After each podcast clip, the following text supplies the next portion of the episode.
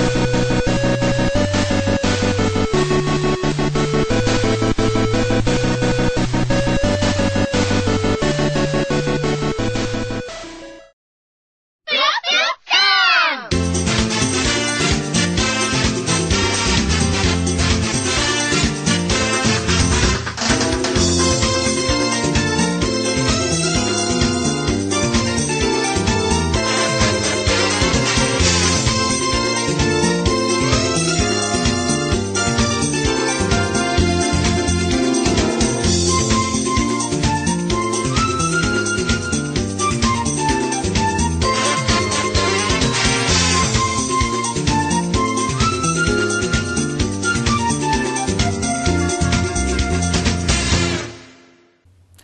Liebe Zuhörer, Mädchen und Kinder, es ist schön, dass ihr vom Compile Podcast noch dran geblieben seid oder dass ihr wieder eingeschaltet habt. Das können wir jetzt hier noch nicht genauso sagen, wie sich das hier entwickelt. Aber ähm, beim Action Compile Cast mit Aleste und Co. habe ich euch ja angedroht, da wird es noch einen zweiten Teil geben, der sich äh, mit Puyo Puyo, äh, den äh, Maho Monogatari äh, Rollenspielen und Crew beschäftigen wird. Und ja, da sind wir hier. Die alte Truppe haben wir leider nicht importiert, weil die sich damit nicht so gut auskennen, aber wir haben einen neuen Gast am Start. Und es ist sogar mal wieder ein Mädchen. Und zwar ist es äh, bei Twitter bekannt, die ähm, Unlucky Hero und in den äh, vielen Foren unter äh, Justy bekannt. Ja, Mädchen, wie geht's dir? Ganz gut. ja, freue mich riesig, dass ich dich dafür gewinnen konnte. Und ähm, muss auch zugeben, du bist, glaube ich, so die erste, wo ich dieses ähm, Puyo Puyo Phänomen eigentlich äh, wirklich wahrgenommen habe, dass das eigentlich noch so ein so ein ähm, richtiges Ding ist also meine Einschätzung war eigentlich, ich habe das immer doch so früher, was heißt früher, so zu, zu vor allem so zur Dreamcast-Zeit habe ich das gerne gespielt, aber ich dachte eigentlich, das ist dann eigentlich so mehr in der Belanglosigkeit verschwunden, bis ich dann aber dich dann, äh, ich weiß nicht, hab dich dann mal irgendwie so so Artwork und sowas äh, posten sehen und dann, äh, hey, das scheint ja immer noch ein Ding zu sein. Und vor allem halt auch das, das, das alte Zeug aus den 90ern. Wenn ich dich fragen darf, wie bist du so dazu gekommen? Da muss ich jetzt selber überlegen, weil äh, eigentlich durch Zufall. Ich meine, was ich das mal gesehen habe, was das, was hier rausgekommen ist, dieses Puyo Puyo Fever. Aha. Das hatte ich auf den, für den DS gekauft und einfach mal reingespielt. Und es gefiel mir ganz gut. Mhm. Also auch von den Charakteren her. Der Stil war ein bisschen ungewöhnlich. Aber es hat sehr viel Spaß gemacht und seitdem bin ich dran geblieben. Achso, und dann hast du auch mal schon geschaut, weil, ähm, ja, das war ja eigentlich ziemlich schade, also bis auf einen Vorgänger war ja das, das Puyo Puyo Fever. Was, wann kam das ungefähr raus? Oh Gott, 2004, schätze ich jetzt mal. Ich habe es viel später gespielt. Ich oh. weiß gar nicht. nee, aber also das war ja trotzdem fast äh, das erste oder zweite Spiel, was unter dem Namen ähm, ja Puyo oder hieß es Puyo Pop, glaube ich, oder? ja, Puyo Pop. Puyo Pop. Ähm, aber zumindest dann nicht irgendwie ähm, ja halt so äh, komisch geändert und äh, misshandelt Namen, Charaktere. Aber wenn dann, denke ich mal, später noch dazukommen, ja, gut, es war jetzt halt dann, ja, so ungefähr, Gott, war ja auch schon wieder zehn Jahre her, 2004, 2014. Aber die Serie ist eigentlich noch, ähm, noch viel, viel, viel älter. Und das Interessante ist, ähm, die ist eigentlich als, äh, gar nicht als die äh, Puzzle-Spielserie gestattet, unter der man sie jetzt eigentlich kennt. Das war nämlich ursprünglich war das so ein ähm, Dungeon Crawler äh, Rollenspiel und hat jetzt eigentlich auch äh, gar nicht äh, Puyo Puyo im Namen drin gehabt. Ja, das war nämlich dann ähm, die Mado Monogatari Serie. Die kam, da kam das erste Spiel 1989 raus für zwei Konsolen, die es hier wirklich, ja gut, Konsolen kann man nicht sagen, das waren eigentlich mehr Heimcomputer. Fürs, fürs äh, MSX und äh, PC 98 kam das raus ähm, von Compile. Und ja, das war halt so ein eigentlich mag man denken auf den ersten Blick, auch so ein ganz normaler halt, äh, ja, Dungeon Crawler aus der Ego-Perspektive. Aber der hat einen ähm, riesengroßen Vorteil, na gut, Vorteil kann man jetzt auch nicht sagen, aber er hat was anderes gemacht als, äh, ja, was es da anderes gab, Wizardy, Might and Magic oder jetzt dann auch, äh, ja, wenn wir jetzt nicht, bei nicht unbedingt bei den Ego-Dingern bleiben, wie jetzt Dragon Quest und sowas. Weißt du, worauf ich auch hinaus will? Es war nämlich alles ganz niedlich. Das stimmt. Anderes war eher dunkel gestaltet, die Dungeon Crawler, aber ja. Das war jetzt Puyo, eigentlich, ja. Eigentlich Puyo Puyo bei Mademonogatari, da sah es anders aus. Ja, ganz genau. Ähm, da hat man zwar eigentlich auch so gegen, gegen seine normalen äh, Standard-Slime-Gegner äh, und sowas gekämpft, aber die waren jetzt halt wirklich jetzt gar nicht furchteinregend. Gut, bei den meisten äh, JRPGs ist es natürlich jetzt auch immer noch ein bisschen niedlicher, aber das war halt dann schon irgendwie noch ein Level äh, drüber. Aber auch in dem ersten also Teil spielt man da jetzt eigentlich auch dann schon einen Charakter, der in Puyo Puyo dann äh, auf jeden Fall in den ersten Teilen auch so dann die, die Hauptrolle spielt. Und zwar ist das die gute Arle. Und ich glaube, die ist im ersten Teil irgendwie noch voll jung. Ich glaube, irgendwie so fünf oder acht Jahre. Und die will dann, glaube ich, äh, eigentlich auch bloß so eine, ja, eine Zauberin werden. Und da stützt sie sich in ihr erstes Abenteuer. Oh. Aber muss ich sagen, habe ich jetzt eigentlich auch selber ähm, also das Urding natürlich jetzt nicht gespielt, habe weder MSX noch PC98 noch nicht daheim. Gab aber dann ähm, später auch die ein oder andere Neuauflage und gerade ganz schön, da kommt bald so eine schöne Box raus von Project Egg. Die werde ich mir, glaube ich, holen müssen. Mit allen Teilen drauf. Daran habe ich auch Interesse, muss ich zugeben. Weil die Spiele habe ich auch noch nicht gespielt, aber da mich die Charaktere interessieren, würde ich gerne mal rein, reingucken. Ah. Und das wäre eine gute Gelegenheit. Ja, ja, die ist auch, glaube ich, gar nicht so teuer.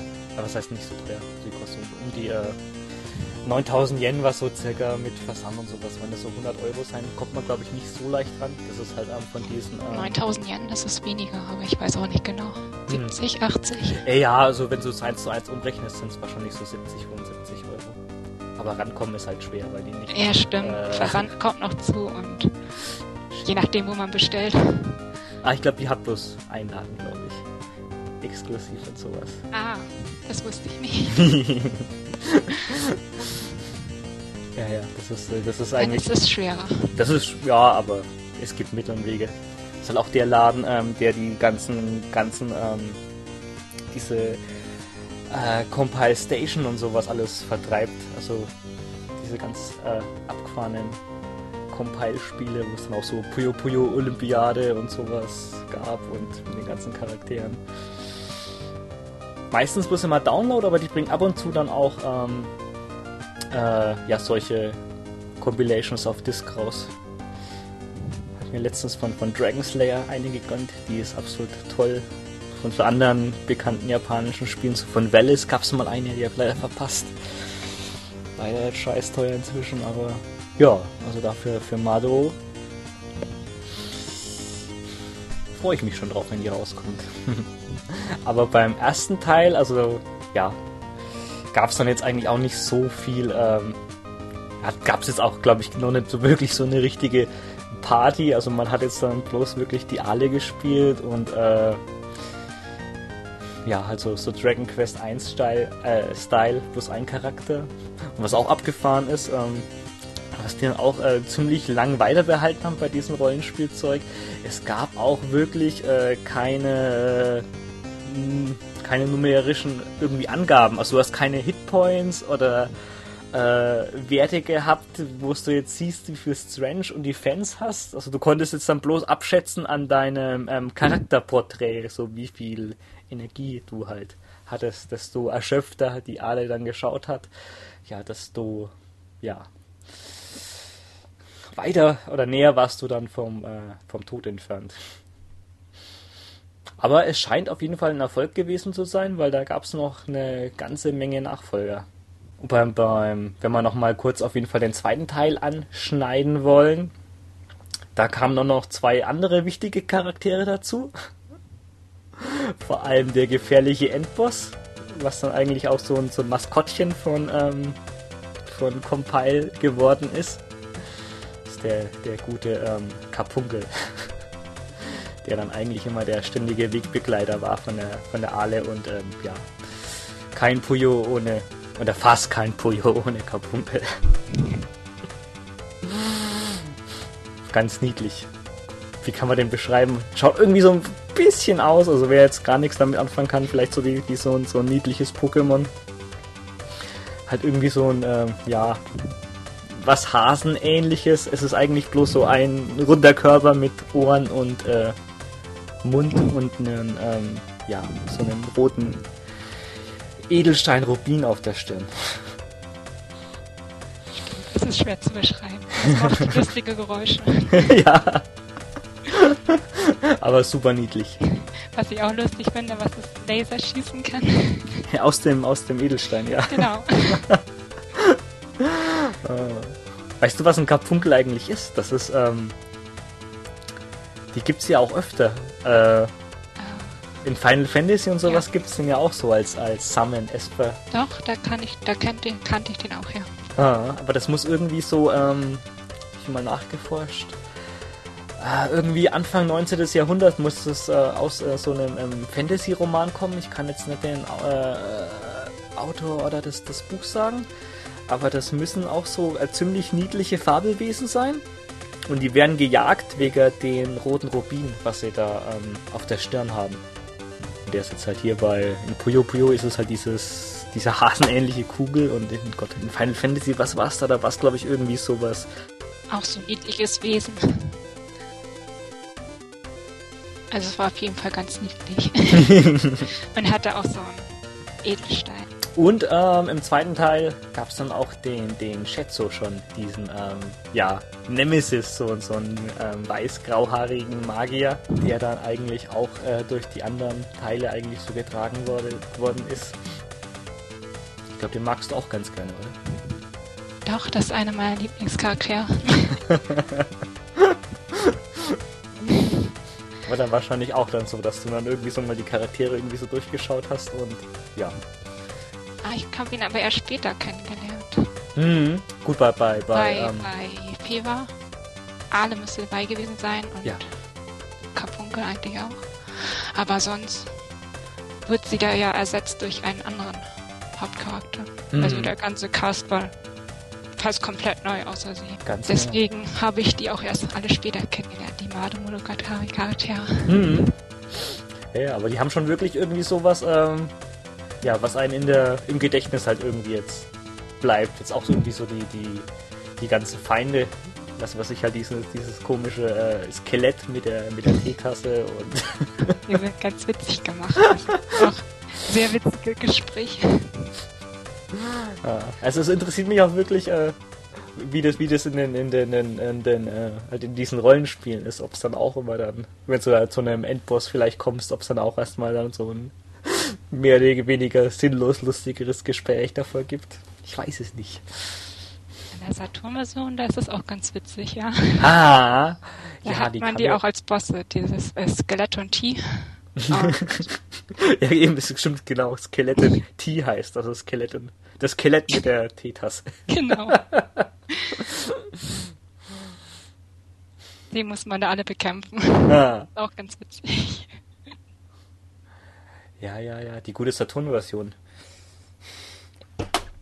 Ist auch, glaube ich, denke ich mal, von, den, von diesen äh, äh, Rollenspiel ähm, Teilen wird das auch mit fast wahrscheinlich noch immer mit die interessanteste sein. weil die hat absolut äh, wunderschöne, also 2D-Grafik, Hammer animiert, also da ist man dann jetzt eigentlich auch aus von diesen ähm, Dungeon Crawler First-Person View ist man dann eigentlich auch so in das, sagen wir mal, klassische, in diese Final Fantasy Optik halt mehr reingegangen, wo du jetzt halt dann auch äh, die Charaktere halt rechts stehen kannst und links ist der Boss und boah, also das kann ich wirklich jeden bloß ans, ans Herz legen. Also wer sich jetzt von der Sprachbarriere nicht ablenken lassen möchte, Hammerspiel. Hast du es durchgezockt? Nee, leider nicht. Hm. leider noch nicht. Aber ein bisschen weiter rein dann schon. Wo war ich stehen geblieben? ich weiß nicht mehr genau, ist auch eine kleine Weile her. Ha, ha. Ja, ich, ich wünschte auch, es würde es vielleicht als Neuauflage oder so geben, aber leider nicht. Ja, Mensch, schade. Hä? Weil Saturn, da komme ich nicht so. Zu alt die Konsole, jedenfalls für mich. ja, ja, kannst du leider recht Also haben. ein bisschen schwer zu spielen, überhaupt einige Spiele. Mm. Ja gut, ich glaube, da ist es mit, mit den äh, Emulatoren jetzt auch inzwischen, glaube ich, zumindest besser geworden, aber also Saturn hat, glaube ich, so ewig gedauert, bis der mal gescheit zu emulieren wurde, weil der aber irgendwie es zu... läuft einigermaßen. Ah. Das kann ich bestätigen. Das ist gut. Also jetzt auf meinem alten PC, da habe ich immer noch Ruckelprobleme gehabt, hm. aber bei meinen neuen geht es einigermaßen. Hm. Das ist gut, aber das habe ich mir auf jeden Fall mal vorgenommen. Das mal hier richtig zu zocken.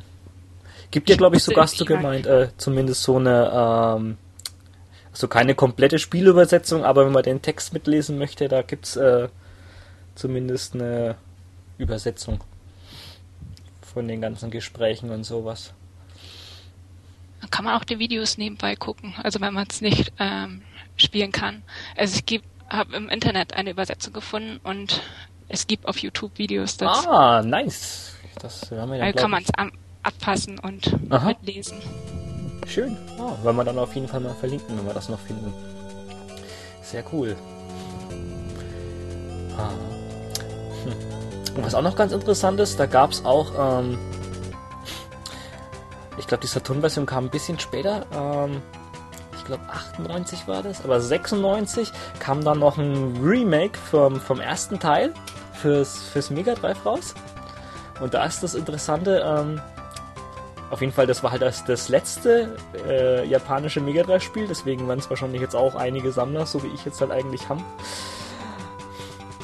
wirklich halt das, das äh, allerletzte, was äh, für den Kasten gekommen ist. Und das haben sie auch wirklich äh, gehörig aufgebohrt gehabt. Also das ist jetzt eigentlich auch, äh, dieser Dungeon Crawl Look ist weg. Hat jetzt auch mehr diese, diese ähm, klassische, ja, eher Final, Final Fantasy Kampfansicht. Und das ist auch ein ziemlich interessanter Aspekt. Da musst du so kämpfen ähm, durch ähm, solche Street Fighter Tastenkombination halt. Also was weiß ich jetzt halt, musst du so ein Viertelkreis mit Tastendruck machen und dann machen die halt dann auch so Moves und ist auch echt wirklich super animiert. Also technisch tolles Spiel, aber ja gut. Wie halt Puyo Puyo mäßig immer so, hm. Halt alles leider Japan only. Das ist komisch, da gab es echt äh, so viele ganz abstruse Sachen. Und wenn das jetzt vom Mega Drive noch nicht abstrus, abstrus genug ist, da gab es auch noch für die ähm, PC Engine, also für diese 8-Bit CD-Konsole, da gab es noch ähm, ganz, ganz spät gab es da noch so, eine, so ein Arcade äh, das war sowas wie eine Speichererweiterung. Das, da gab es vielleicht, oh, lass es 10 Spiele irgendwie gewesen sein. Und davon gab es auch nochmal äh, eine, eine Arcade-CD-Version. Habe ich noch nie gesehen, dass die einer verkauft. Ich hätte es sehr gerne. Kostet bestimmt 200, 300 Euro das Teil. Aber sieht man. Sehr, sehr, sehr beliebt. Ja, den, den Super Nintendo Teil? Ja, den hatte ich auch gespielt. Ah. Ja, erst mal wieder zurückerinnern. ja, der kam eigentlich auch ziemlich spät, glaube ich, auch aus so, so, so 96. Das war eigentlich dann ähm, die Zeit, wo auf jeden Fall hier die äh, Konsole komplett von der PlayStation verdrängt worden ist. Da war ja eigentlich auch das N64 schon am Start. Aber da kam ähm, ja auch so eine Neuinterpretation vom ersten Teil raus. Das machen die Japaner, glaube ich, sehr gerne. Und das war eigentlich fast mehr so ein, ähm, äh, ja, nee, eigentlich so, so, so, so ein Kindergartenrollenspiel, oder? Ja, es fühlte sich auf jeden Fall an, eher so an wie so ein Kinderspiel. Alles ganz einfach gemacht. So die, die perfekte Einstiegsdroge. Charaktere waren auch alle noch sehr jung, Kindergartenalter. Ah, ja gut, das macht ja dann eigentlich fast Sinn, weil äh, wenn, man jetzt, wenn man jetzt dann äh, das erste äh, Mado Monogatari, wo dann die alle so, ich weiß nicht, Im ersten sechs. Teil war sie das ja auch. Genau. Sechs, sechs Jahre und Kindergarten. und da hatte sie irgendwie so eine Abschlussprüfung und das ist, müsste da auch wieder sein, wenn ich mich jetzt recht erinnere. Hm. Sieht aber wirklich allerliebst aus, das Spiel. Also hast jetzt eigentlich auch so diese wirklich jetzt klassische Draufsicht-Optik. Und ich glaube, dass diese keine Statusanzeigen und sowas, das wird hier alles noch ähm, auch äh, beibehalten. Also so mit Hitpoints und sowas ist, glaube ich, nichts gewesen, oder? Nee. Da hatte sie gar nichts. Das war, ähm, meines ist angezeigt worden durch Ale selber, durch die Figur. Aha wie Ga es ihr ging. Gab es Equipment und sowas? Kannst du mich da noch daran erinnern? Mhm. Das weiß ich gerade gar nicht. Ah. Ich weiß, was sie unterschiedliche Zauber hatte und damit angreifen konnte. Feuerball zum Beispiel, das ist ja ihr Stand. Ja.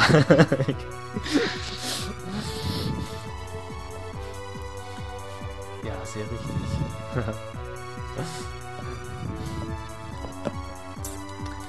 Aber ich glaube, so diese, diese, ähm, diese späteren ähm, Rollenspiele sind dann, glaube ich, auch wirklich erst durch den, ähm, durch den Erfolg gekommen, der ähm, ja durch Puyo Puyo zustande gekommen ist. Weil eigentlich war das ja bloß mal so und so ein, ähm, ja, so denke ich mal einfach mal so, so, so, so ein Zeitprojekt damals von ähm, von äh, Compile jetzt damals halt mal einfach so, so, so ein Mini-Puzzlespiel rauszubringen mit den, mit den ganzen Charakteren. Das kam auch, das, das, das erste kam, ähm, ah, Gott, wann war das? Verdammt. 91, 90 fürs, fürs Famicom, fürs japanische NES raus und auch wieder fürs, fürs MSX. Das war so eigentlich den ihre Lieblings- Konsole oder Heimcomputer damals. Das war jetzt aber damals auch noch nicht so der, der, der Riesendurchbruch, weil das hat noch nicht so des, äh, das äh, gemacht, was die Serie ausgemacht hat. Das war jetzt eigentlich dann auch, ja, der, der, der Look und sowas von Puyo Puyo, der war dann eigentlich ähm, schon da, aber es hat halt noch keinen Zwei-Spieler-Modus gehabt und das war eigentlich so der, der riesengroße, ja, Punkt wo das eigentlich allen die Show damals gestohlen hat. Ja, gut, für die Party Puyo Puyo nicht kennen. es ist halt eigentlich ein ziemlich klassischer Puzzler. Ähm, das Prinzip ist jetzt ähnlich halt äh, wie jetzt bei, bei Tetris auch. Man muss jetzt keine durchgehenden Linien auflösen. Man hat halt dann quasi ja diese, boah, hm, wie würdest du sagen? Blobs, ja, diese Puyo-Blobs werden Puyo genannt. Weißt, weißt du, was Puyo eigentlich heißt, so übersetzt? Kann man das übersetzen? Puyo Puyo heißt ähm, sowas wie weich oder Geleeförmig. ja, da möchte ich gleich ein Stofftier davon haben. Gibt's ja, gibt's glaube ich sogar lebensgroße, oder? So, so riesige, so, so Sitzkissen ja. irgendwie gibt's glaube ich. Habe ich auch schon gesehen. Also, ähm, Stofftier auf jeden Fall. Ja, aber es hört sich auf jeden Fall auch niedlich an, weil diese Blobs haben auch alle ähm, Gesichter. Also die haben immer unterschiedliche Farben und da hat auch jede Farbe so einen, äh, so einen Emoji-Gesichtsausdruck. Das fand ich eigentlich auch schon immer niedlich. Und ja, das Ziel ist halt ähm, einfach jetzt halt vier von diesen Blobs aneinander zu reihen von derselben Farbe und dann lösen die sich auf. Man kann es dann quasi halt nicht wie bei Tetris einfach eine durchgehende Linie machen, sondern vier Blobs lösen sich auf und da ist das Ziel jetzt dann halt quasi halt ähm, dadurch Kombos auszulösen. dass man jetzt dann halt quasi jetzt dann halt einfach so eine Dreierkombination macht und dann irgendwie dann halt ähm, eine andere Farbe drüber macht und dann noch so einen einzelnen Blob von, wenn jetzt unten drei rot sind, dann macht man jetzt dann grün ein paar, setzt einen drauf, versucht die grün aufzulösen und dass dann die, der eine Blob von dem Dreier dann äh, auf die anderen sackt und ja, eine Kombination auslöst. Da ist jetzt eine Zweierkombination auch noch ziemlich lahm, aber so ab 3, 4 wird es dann auch interessant. Ja, das war so das Grundprinzip vom, ähm, ja, vom, vom allerersten Teil. Hat sich jetzt aber ähm, jetzt quasi durch den ähm, noch nicht so abgehoben eigentlich. Also war jetzt eigentlich schon witzig. Du hast halt einfach geschaut, dass du jetzt halt einfach so wie bei Tetris so viele Linien abbauen kannst, wie du jetzt ähm, jetzt halt möglich war. Das sind die jetzt dann, denke ich, jetzt auch eine so auf den Tetris-Zug halt irgendwie aufgesprungen, der mehr oder weniger erfolgreich versucht dann zu kopieren. Mit, was weiß ich jetzt, Nintendo hat seinen Dr. Mario versucht und ähm, Sega ihr Columns und dann gab es noch Klacks und was dann aber ähm, diesen wirklichen ähm, Puyo Puyo Hype ausgelöst hat, war dann die ähm, Arcade-Fassung, die 91 dann äh, auf einen ähm, Sega-Board gekommen ist. Und das mag sich jetzt äh, ja eigentlich nach nichts anhören, aber ähm, das, was den, den riesengroßen Erfolg von Puyo Puyo ausgemacht hat, das war halt eher einfach der Zwei-Spieler-Mode. Das hat damals noch äh, keiner irgendwie so richtig versucht gehabt. Du konntest zwar beim Ur-Tetris, ähm, gab es den Zwei-Spieler-Modus, aber der war halt auch ziemlich rudimentär, also ja, da war halt eigentlich, äh, ja, wer halt länger durchgehalten hat und als erstes gestorben ist, der hat einfach halt verloren und der andere war der Sieger. Das hat Puyo Puyo ein bisschen in die Legende angegangen. Und zwar konntest du dann auch, wenn du halt diese Kombination ausgelöst hast, konntest du dann den, äh, deinen Gegner halt dann solche Müll oder, boah, keine Ahnung, solche, ja, Müll oder Steine halt ähm, rüberschicken, die man nicht so einfach dann auflösen konnte und den ähm, Weg blockierte.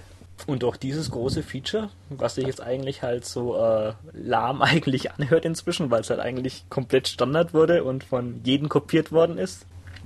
Und ähm, ja, das andere war dann natürlich auch das, das Charakterdesign was sie jetzt halt dann eigentlich von den ähm, von den von ihrer Rollenspielsaga dann ja wirklich so nett implementiert hatten. Und das hat halt auch noch wirklich heute auch einen riesengroßen ähm, Wiedererkennungswert. Hm. Hast du mal die alten Teile gespielt? Ähm, den einzigen, den ich gespielt habe, war auf dem GBA einer. Aber ansonsten noch leider noch nicht. Ah, ah, ah. Ich weiß auch nicht genau, wie der hieß. Ähm, ich glaube, der war sogar ein komplett neuer, war das. Ähm. Der ist einer von denen, die auch übersetzt wurden. Wenn ja, ja, das ja, das, das, das war ja das wirklich, das war das allererste, was übersetzt worden ist damals. Ähm, das ist jetzt eigentlich so das, das Kuriose, ähm, obwohl das wirklich jetzt halt so ein ähm, riesengroßer Erfolg halt war, damals äh, in Japan in der Arcade und das wird auch damals für wirklich jedes System dann jetzt ähm, portiert. Obwohl das eigentlich so, so ein Sega-Ding war, wurde es auch später für äh, Game Boy, Super Nintendo, zig Heimcomputer, wirklich alles umgesetzt. Aber das Seltsame halt mal wieder, die haben das ähm, irgendwie, wahrscheinlich war das Charakterdesign denen zu japanisch und bla bla bla und da gab es dann alternative Versionen für den Westen. Und weil das halt eigentlich dann auch vom, von äh, Sega vertrieben worden ist, hier haben die gemeint, hey, da machen wir doch am besten ein Sonic-Franchise draus. Und da wurde das im besten zu ähm, Dr. Robotnik's Mean Bean Machine. Ganz furchtbar.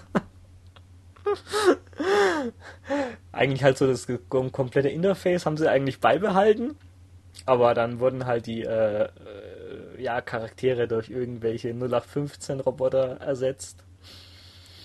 Und ja, eigentlich halt schade. Hätte dich wahrscheinlich nicht angesprochen, oder? Wenn du das um, damals gesehen hättest. Also jetzt das Spiel mit Robotnik, das habe ich gar nicht gespielt, weil es mich nicht interessiert hat. Aber hm, wäre ja. Puyo Puyo so rübergekommen, wäre es mir wahrscheinlich aufgefallen irgendwann. Ja, ja, das äh, ja, ging mir eigentlich ich, nicht anders. Also ich habe das damals eigentlich auch wirklich jetzt nicht, nicht groß äh, beachtet, weil also ich fand jetzt halt auch irgendwie also den Sonic-Bösewicht, ja, auch jetzt halt irgendwie so charismatisch, dass ich da jetzt irgendwie das Spiel äh, spielen hätte müssen. Aber gut, spielerisch war das natürlich jetzt trotz, deswegen trotzdem top.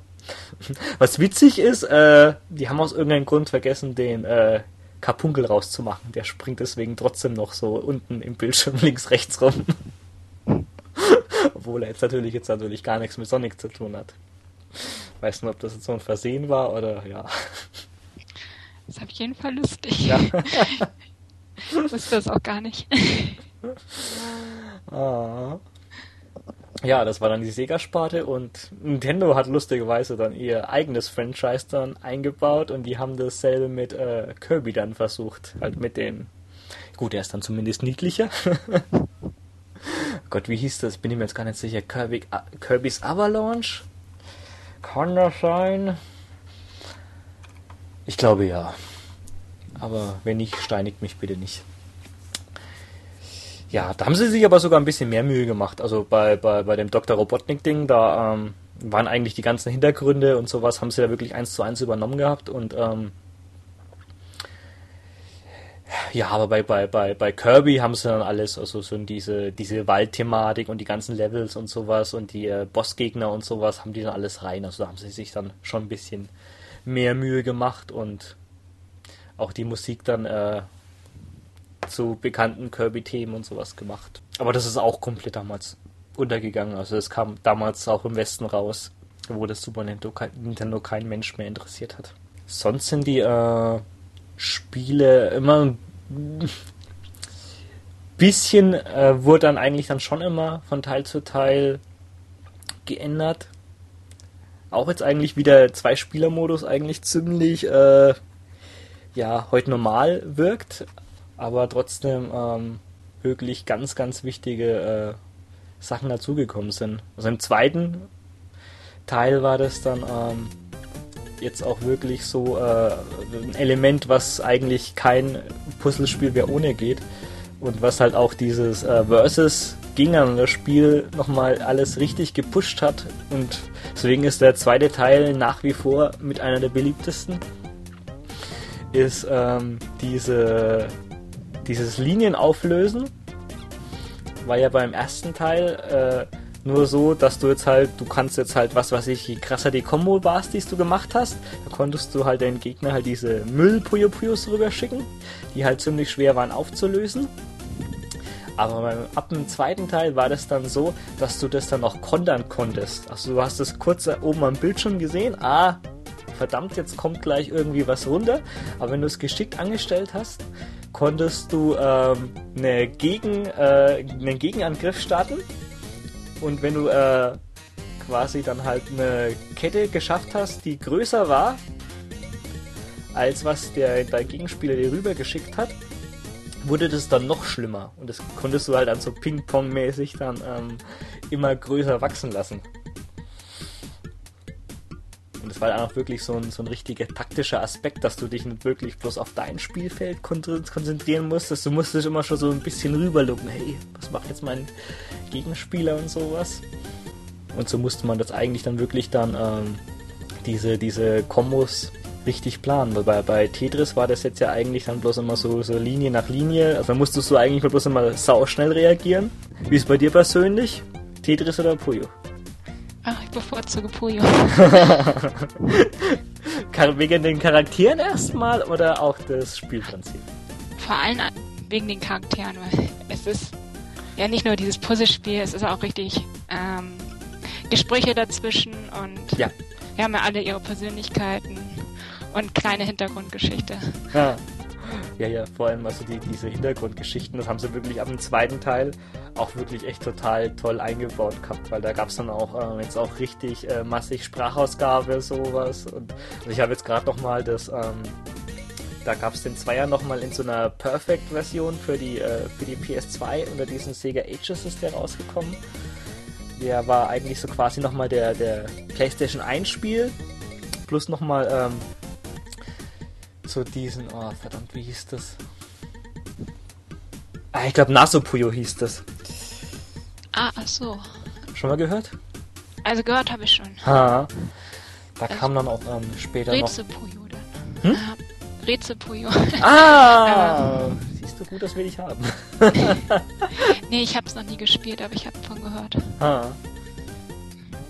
Das war eigentlich quasi dann so, so ähm, später, was jetzt du dann unter diesen äh, Puyo Fever kennst. Wo du dann halt immer so vorgegebene Kombination hast und du musst dann mit einem so, ähm, Stein ja. halt das dann quasi dann komplett auflösen. Ja, das war ja eigentlich komplett nur Fever. Ja, ja, genau. Und also, das, ähm, das Spiel. Ja. Und Aber es hat recht viel Spaß gemacht, also der Modus. Ah, ah. Der gefällt mir auch immer noch mit am meisten. ja. Zwischendurch auch recht gemein, wenn der Gegner zu gut war. ja, Kann genau. man recht schnell verlieren. Und das waren halt diese, dieser Naso-Puyo-Modus, den haben sie der, der, der PS2-Version von dem Puyo Puyo 2 nochmal äh, so einen eigenen Modus spendiert. Die, die äh, Fanbasis von dem Puyo, die ist wirklich so groß. Also es gibt fast irgendwie alle, alle Titel irgendwie mit so mit einer mit einer kleinen Fanübersetzung. Hätte ich jetzt im Vorfeld eigentlich jetzt auch nicht gedacht. Das bin ich eigentlich auch erst so durch, durch dich gekommen, wie, wie groß die, die Fangemeinschaft da eigentlich wirklich ist. Ja, ich als ich ähm, Puyo Fever gespielt habe und jetzt nachher auch die Nachfolger, da bin ich in, durch Zufall an so ein Forum gekommen, Puyo Nexus. Mhm. Und da sind sie auch aktiv dabei, äh, die Spiele zu übersetzen. Einige haben sie erfolgreich, also so komplettiert.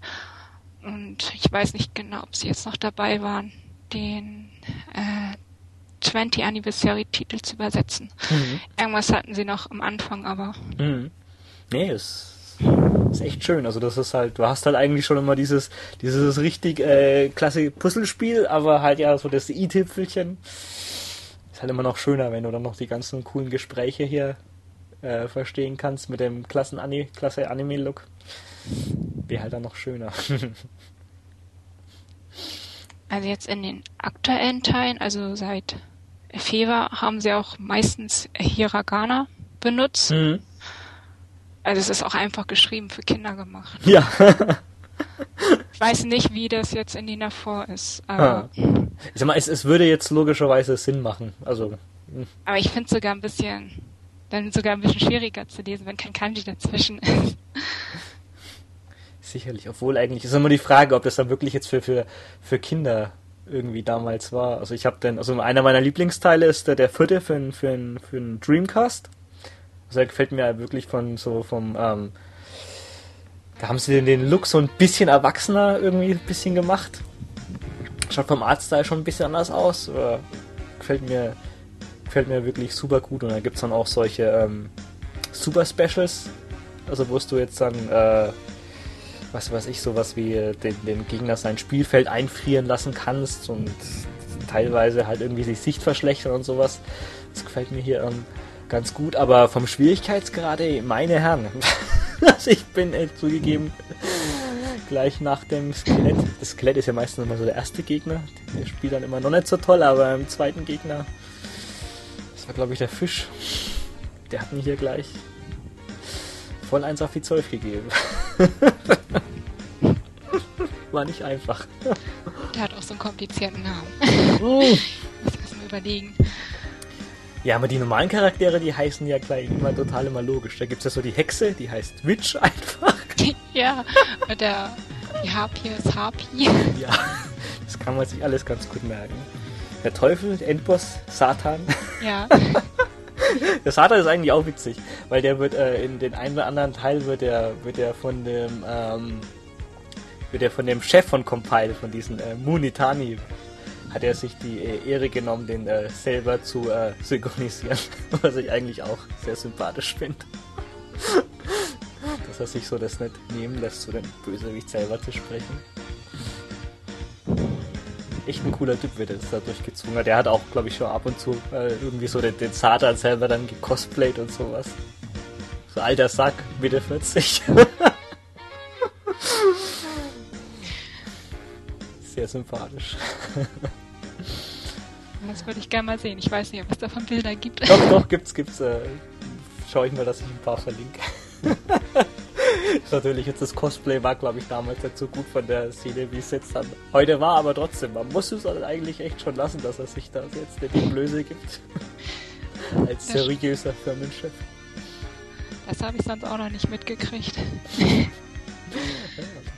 Das war halt wirklich also halt so der, der, ähm, der, ja, kleine sympathische Verein der Compilots halt dann, ähm, hier halt immer gewesen ist, halt bis dann so zu ihrem Ende. Was dann jetzt leider dann schon so, ähm, ja, Anfang 2000 jetzt war. Weil dann war jetzt ähm, halt der, der, der Erfolg jetzt von, von, ähm, von Puyo Puyo, der war halt eigentlich dann so, ähm, ja, Fluch und Segen für die Firma. Weil, also nachdem der, der Erfolg halt durch das Arcade Puyo Puyo da war, also so wirklich so ab 93, 94, sind halt eigentlich die ganzen Action-Spiele komplett in den äh, Schatten gerückt. Und die haben das dann, glaube ich, auch wirklich so, ähm, ja, quasi ein bisschen übertrieben. Also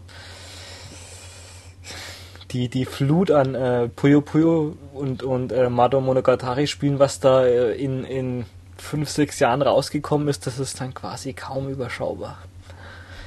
Gerade auch was die für so, sagen wir in Anführungszeichen, Exoten-Konsolen für, für Sega Game Gear, für den Handheld von, von, ähm, von, äh, von Sega rausgekommen ist, das ist jenseits von Gut und Böse.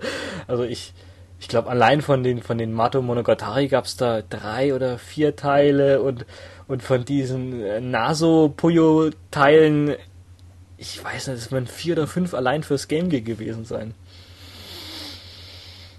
Das ist voll verrückt. Also ich weiß nicht, wer das alles kaufen konnte. Und das haben wahrscheinlich dann auch nicht wirklich. Auch die größten Fans konnten da jetzt nicht alles kaufen. Das war dann wahrscheinlich dann auch so eine kleine Misswirtschaft, die den, die, die Firma dann ähm, ja 2000 in den Ruin getrieben hat. Aber die, das größte Franchise von, von, äh, von Compile ist dann trotzdem ähm, am Leben geblieben. Und auch der Gründer, also dieser Munitani, der ist dann ähm, bei Sega und beim Sonic Team ist der dann untergekommen und die haben dann äh, Puyo weitergeführt. Ganz brav. Und das war dann, glaube ich, auch ähm, das eine Spiel, was du gemeint hast. Da kam nämlich dieses. Oh, fuck. Ich wollte jetzt Puyo Puyo Crown sagen, aber das war das Columns, das so hieß äh, was da ziemlich zeitgleich rausgekommen ist. Weil so, das, das erste von Sega müsste Puyo Puyo Fever sein, das ist ja hier erschienen. Ja, nee, aber ich, ich glaube, für, für ein Game Boy Advanced. Das ist auch für ein Game Boy Advance erschienen, aber. Ah. Nee, ich weiß sonst nicht, was du meinst. Ja, ich meine, was das das erste ist. Also es gab eins noch, das war ziemlich klassisch. Das hat eigentlich so. auch so diese, ähm, hm. diese Puyo Puyo 2 Regeln eigentlich gehabt. Auch mit Arle und sowas. Die war sogar, glaube ich, auf dem ähm, europäischen Cover und sowas drauf. Ähm, Mina de Puyo hieß es, glaube ich, japanisch. 2000. Also gehört habe ich's. Puyo Pop. 2000. Also ist es doch, Moment. Ich weiß nicht, ob es überhaupt das war, was ich auch gespielt habe dann. Ha. Das nee, kommt mir so bekannt vor, der Name. Wahrscheinlich, ich, ich nehme mal an schon. Also wenn du ein westliches westliches Puyo Pop, es gab ja wirklich, es, mhm. es gab ja bloß Puyo Pop und Puyo Pop Fever. Das waren ja wirklich die einzigen zwei Spiele, die es. Äh Doch, das ist Puyo Pop. Das ist das, was ich gespielt habe. Ich habe gerade mal nachgeguckt. Mhm. Das genau. ist Mina de Puyo Puyo. ah. Ah, das, das wusste ich gar nicht, was das von Sonic Team ist. Ja. Es ist aber das erste. Unter dem wirklichen Namen hier. ah. Ja, genau. Und das hat, glaube ich, auch Arle und Carpunkel. Genau, das hat noch die alten. Scherzo und wie sie alle heißen. Hat auch, glaube ich, einen, also richtig schön Grafikstil gehabt. Halt auch noch so richtig schön Pixel-Grafik, wie ich sie gerne mag. Da wurde das Ach, halt das eigentlich. War, das war ganz niedlich. Ja. da hat es eigentlich also wirklich jetzt, also jetzt einen, den ersten Teil, den der Sega dann selber wirklich äh, gemacht hat, hat er zwar noch nicht so hier mit, mit Innovation irgendwie äh, gesprüht, aber das war ein, glaube ich, echt ein grundsolides, grundsolider Titel. Und ja, fehlt mir leider noch. Fehlt mir gerade auf. Ich meine, was sie hier im Westen auch mit der Übersetzung ein bisschen was verändert haben. Ah. Wenn ich das richtig in Erinnerung habe, sie haben irgendwelche äh, Gespräche entschärft. Entschärft? Ging es da ein bisschen sexy vielleicht zur Sache? Möglich. Ich weiß leider nicht mehr genau, was es war. Ah. Ich hatte irgendwo mal eine Seite, wo sie das die richtigen Gespräche übersetzt haben, also wortwörtlich, und dann die englische Übersetzung daneben stehen hm. gehabt haben und es war recht unterschiedlich. ja, ja, interessant. Was, was zu dem, also da äh, auf jeden Fall noch zu, zu erwähnen ist, da hat es wirklich hier, ähm, was halt auch wirklich aus spät war, zehn Jahre danach, aber da hat es wirklich Sega hier versucht, den Namen wirklich zu pushen. Also dieses Puyo Pop, das gab es ja wirklich dann ähm, für die für das obskurste Zeug hier. Da gab es sogar für für ein ähm, Neo Geo Pocket gab's ähm, einen Teil, den ich mir damals sogar gekauft habe. Der hat glaube ich sogar Sprachausgabe ein bisschen gehabt, was hier äh, kannst du halt so so eigentlich auch so so ähm, Game Boy Color mäßig war das Ding so ein bisschen mehr Power, also hat schon so, so eine eingeschweißte Fangemeinschaft, aber hm, naja. Und ganz krass, das gab's glaube ich sogar für das, für das. Kannst du dich noch an das Nokia Engage erinnern? An diese Handy-Konsole von Nokia gab's das sogar. Nee, überhaupt nicht. Muss ich ehrlich gestehen. Voll verrückt also was sie da irgendwie damals halt irgendwie so ver verschlafen haben, so auf, auf, auf, auf Mega Drive und hier den äh, ihr Sonic-Label drauf gemacht haben, haben sie jetzt dann wirklich so versucht, das alles auszubessern. Und das hat eigentlich auch die äh, Charaktere und sowas drin gehabt. Wie man es kennt und sowas. Ja.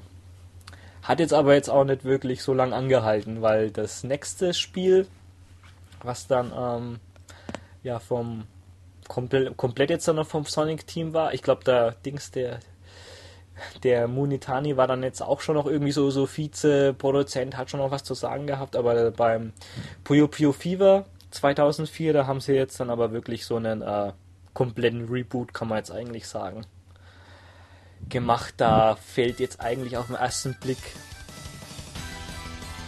bis auf, dass es ein Puzzlespiel ist äh, und dass man Blobs auflösen muss, optisch äh, keine Gemeinsamkeiten mehr auf. Fand ich, muss ich auch zugeben, am Anfang nicht wirklich so gut. Aber wenn es dein erstes war? Ja, also ich muss sagen, ähm, es ist eher familienfreundlicher. Sieht das aus, finde ich jedenfalls. Also als hätten sie das darauf hingeschnitten, ja, ja, also es ist auf jeden Fall quietschbunt, muss man sagen. Also. Ja, das stimmt. Als wollten sie mal Leute ansprechen, weiteres Publikum. Also es ist auf jeden Fall, äh, äh ich glaube, die haben ja auch das, das Cover auf jeden Fall ziemlich bunt im Westen gelassen. Also das sticht dir sofort ins Auge. Also auf, auf äh, 10 Meter Entfernung. Ich war, über, war eher überrascht, was die anderen, die davor an, so anders aussehen. Ah, ah. Ja, ich muss ja sagen, also in, ähm, im, im Nachhinein, äh, ja, so, so war halt so irgendwie so das erste Mal irgendwie halt so, so, eine, so ein Schockerlebnis, äh, weil ich dachte, oh Gott, was haben sie jetzt gemacht? Aber ja, das war jetzt wirklich dann im, im Nachhinein nicht, äh, nicht, nicht, so schlecht. Also ich will jetzt nicht sagen, dass das, äh, das Charakterdesign äh, jetzt schlecht ist, aber es ist auf jeden Fall also komplett anders. Also wo das äh, alte halt schon ziemlich halt so was man unter den so 90er Jahre. Ähm, so Moe gab es ja wirklich noch nicht so wirklich unter dem Begriff, aber wenn es Moe gegeben hätte, dann wäre es wahrscheinlich Puyo Puyo gewesen. Das war alles schon alles wirklich so super niedlich, super deformt. Und ja, da bei dem äh, Puyo Fever, Gott, wie kann man das erklären? Also, es sieht schon so ein bisschen ähnlich aus, also den, den Stil, was sie den, ähm, den Sonic-Charakteren in der Zeit gegeben haben. Also du hast halt so die, die, die ganzen ähm, Gliedmaßen, die sind halt irgendwie so, äh, ja, irgendwie so, weiß nicht was ich, so ganz schlaksig und du hast so ganz äh, klare Farbgebung und äh, Neon und weiß nicht, also es ist halt, hat auf jeden Fall damals ziemlich modern irgendwie gewirkt. Also wollten halt wirklich so einen richtig frischen Start. Und ja, auch von den Charakteren. Gab es im ersten Teil irgendeinen Wiederkömmling? Ich glaube keinen, oder? Arne und Kapunkel. Im ersten Teil? Im Februar. Echt? Genau. Echt? Es hat, oh, ich, ganz ich, anderen, dachte, ich dachte, hat in einer ganz anderen Welt gespielt, in Ja. Primtown. Hatte einen anderen Hauptcharakter, Amity. Mhm. Aber Ale ist von ihrer Welt in die Welt versehentlich gekommen. Okay. Ah, ich dachte, das Asti wäre im zweiten Teil dabei. Okay, cool. Die spielen halt auf Puyo Puyo an so einer Magieschule. Mhm. Lernen sie da. Und ja, viel mehr ist da auch gar nicht bei. Man hat die Schüler da und ein paar andere Figuren. Eine Lehrerin ist auch dabei mit ihrer Katze. Ja, ist ja schon ganz witzig. Also auch der, der, der, der neue Hauptcharakter, die hat ja auch so einen, ähm, so einen äh, Hut eigentlich quasi, der aus, aus diesen äh, Puyos besteht und sowas. Also die ist eigentlich jetzt auch schon ganz niedlich, muss man sagen. Auf jeden Fall. Ja. Und halt vor allem halt dieses neue ähm, Fever-Prinzip, was sie da so reingemacht haben. Das war eigentlich auch so ein äh, ganz netter Modus. Wie war das nochmal? Den konntest du, glaube ich, ähm, das glaube ich, wenn, wenn, du- wenn du eine Kombination aufgebaut, ab, abgebaut hast von den, von den Puyo Blobs halt, also mindestens vier, hat sich, glaube ich, immer so ein Punkt an deiner Leiste aufgefüllt, oder? Äh, ja, stimmt. War da ähm, ist eine, eine Leiste in der Mitte, die für dich und für deinen Gegner und die musst du aufbauen und dann kommst du in diesen Fever-Modus. Und da kannst du dann immer ganz schnell die Puyos auflösen, wenn du dann in die richtige Reihe oder so. Genau. Da hast du dann immer dann, erklären. genau, immer so, so, ähm, also halt schon so, so vorgefertigte Muster gehabt. genau. die jetzt dann halt meistens jetzt bloß aus äh, zwei Farben bestanden haben. Und wenn du halt den jeweiligen Stein, den du dafür bekommen hast, äh, halt richtig eingesetzt hast, dann konntest du halt das ganze Spielfeld auf einmal auflösen. Und wenn du das halt geschafft hast, du konntest das meistens, war glaube ich immer zeitbegrenzt, oder? So äh, Es ist Zeit. 10 Sekunden oder 15 Sekunden war das, glaube ich. Ähm, ja, und wenn du das halt immer noch weiter geschafft hast, das Spielfeld komplett aufzulösen, äh, ja, da konntest du halt den, den Gegner wirklich richtig eins äh, reinwirken dann. Was vielleicht dann auch ein bisschen frustrierend war Blöd ist es dann, wenn er danach in den Fever-Modus kommt und dann seins auch nochmal ganz abbaut und dir das alles wieder rüberwirft. Ja, ja, genau. Das, das Witzige ist halt, du bist halt ähm, in der, in den 10, 15 Sekunden bist du halt quasi eigentlich fast unverwundbar. Weil dann verschwindet halt eigentlich dein äh, Spielfeld, was du jetzt hast. Also wenn du jetzt auch äh, kurz irgendwie gerade vom Tod bist, das Spielfeld ist, spielt erstmal keine Rolle. Und du bist halt in diesem neuen Modus und kannst dann jetzt halt dann wirklich dich aus, aus, den, äh, aus dem Keller halt rausarbeiten, wenn du das jetzt äh, schlau anstellst. Das war eine, richtig coole Funktion. Lustig fand ich dann auch immer den Endless Fever-Mode. Also da ist man von Anfang an in diesem Fever-Modus und spielt den so lange, bis entweder der Gegner tot ist oder man selber. Wenn man nämlich im Fever-Modus unterbrochen wird, zum Beispiel was nicht richtig setzt, dann kommen die Störsteine alle runter, die man oben gesammelt hat. Ja, die Störsteine. Das ist so toll, das ist eigentlich auch, was mir, was, was mir an den, an den Störsteinen immer so gut gefallen hat. am Anfang waren die ja eigentlich, was weiß ich, halt was immer so, meistens, die haben immer so ausgesehen wie so transparente Puyos. Aber das hat sich ja vom Teil zu Teil immer so gesteigert. Und dann, wenn du halt eigentlich so eine Reihe dann voll gehabt hast, dann ist es irgendwie zu so einem Stern geworden. Und dann vom Stern ist es dann später, die nächste Stufe war der Planet. Und dann konntest du dann, und dann vom Universum und Galaxien und sowas konntest du dann, den anderen dann rüber schicken. Dann war es auf jeden Fall mit ihnen zu Ende. Ja. das war dann schon wirklich so richtig Genugtuung. Ich hab dir jetzt zwei Galaxien rübergeschickt. ja, klasse Spiel. Hattest du damals auch so Leute, mit denen du das äh, richtig gegeneinander spielen konntest? So, so Couch gegeneinander oder dann eher also so Also ich hatte Puyo Puyo Fever Chu, also den zweiten Teil auf der PS2. Mhm. Und den habe ich mit meiner Freundin gespielt. Yes. ja, da können wir gleich mal gucken. Da hat sich jetzt eigentlich auch nicht so viel wirklich geändert. Also so rein äh, vom, von der Spielmechanik. Den gab es dann jetzt ähm, auch wieder leider bloß, ja, Japan exklusiv. Aber das. Leider, äh, dabei war der recht gut, fand ich jedenfalls. Der war genial, war der. Also das ist wirklich so, äh, wenn man jetzt irgendwie so drei Puyos haben muss, ist der auf jeden Fall in der Liste drin. Der hatte so viel Content. Da war, das hast du halt so viel für dein, für dein Geld bekommen, das war echt unglaublich. Da hatte man nicht nur Amity, eine Story, den Story Mode, ja. sondern auch ihre Rivalen, hm. Rafin. Und neu vorgestellt wurde auch Sieg. Ähm, auch ein schöner Männlicher Hauptcharakter. Ja. Bisschen eigensinnig. Lebt in seiner eigenen Welt. Mhm. Obwohl er ist auch ein ganz interessanter Charakter. Aha. Inwiefern sticht so ein bisschen raus aus der Grundthematik? Also mit einem anderen Charakter zusammen klug. Ist auch ein Schüler aus der Schule, wo Amity ist. Da ist eigentlich eine ganz interessante Geschichte hinter. Mhm. Und zwar, ist was ähm, klug ähm, so ein spezielles Magiebuch hat. Aha. Und zwischendurch es ist sowas, ähm, dieser Dämon von ihnen auch im Besitz ergreift. Dann ist er strange klug.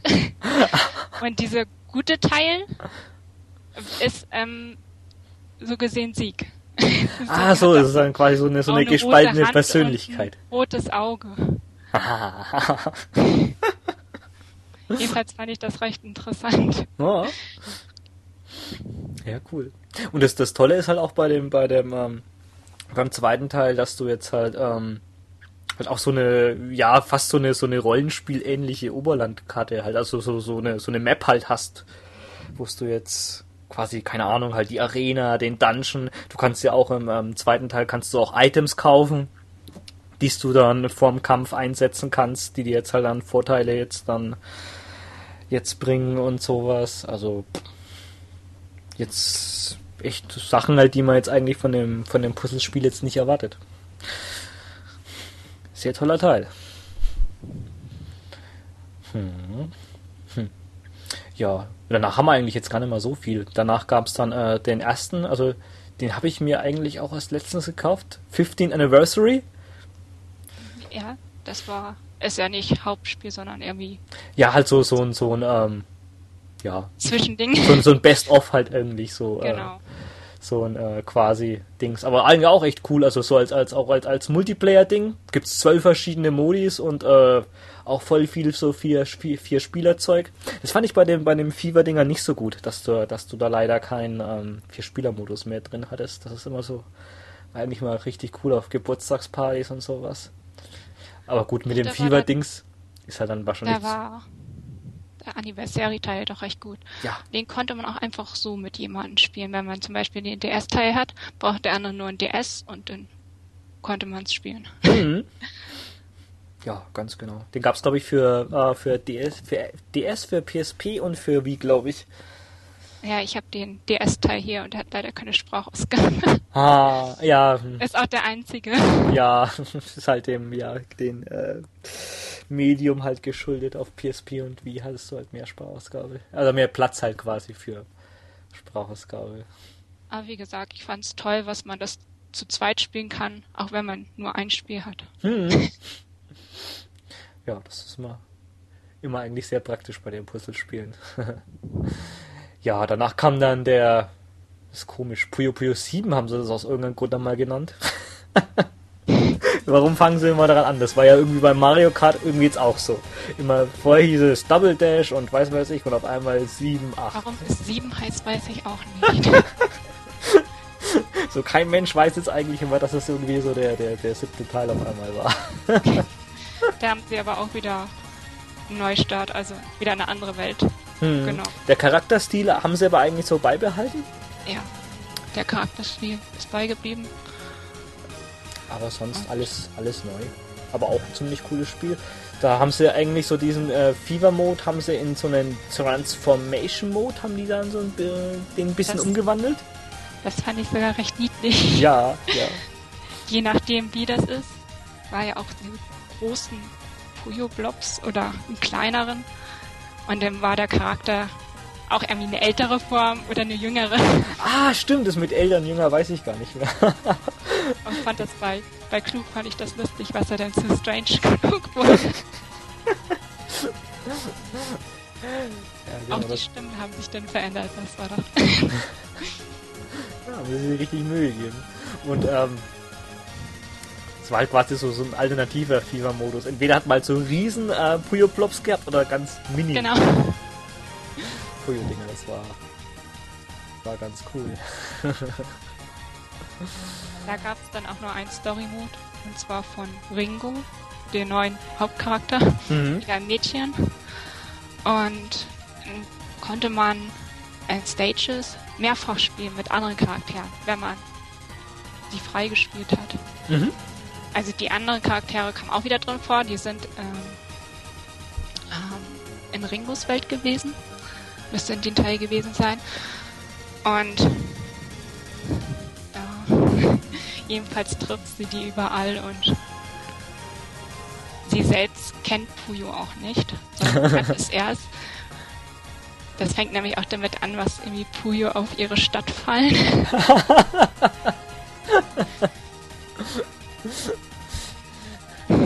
ja, das hat man, glaube ich, dann später auch nochmal, dass Puyos auf die Welt fallen. Ja, wäre cool, aber. Nee, das passt schon. Ja, dann sind wir eigentlich fast schon am Ende, was das Puyo angeht. Da hat man nochmal den, den äh, 20. Jahresdings. Äh, was denn, kam der bloß für Wii raus? Wie 3DS, kann das irgendwie sein, so eine Kombination? 3DS, DS, ähm, Vita, nicht Vita, PSP meine ich. Hm. Vita. da war ich schon ein zu weit. Und wie müsste das gewesen sein? Hm. Ja, das ist halt eigentlich auch nochmal so richtig, so Arena-mäßig war das, glaube Das war noch eine richtige Verbesserung zum 15. Anniversary. Also ich fand den richtig toll. Ah. Ja, halt auch so eine Multiplayer-Granate. Aber den 15. Anniversary, da waren ja auch wieder die alten Mado Monogatari Charaktere. Ja. Hatten wir noch gar nicht genannt. Nein, stimmt. Shazo, Co, alle wieder dabei. genau. Die wichtigsten waren auf jeden Fall dabei und äh, den 20 Anniversary haben sie auch noch wieder ein paar mit reingebracht. Best of halt quasi so.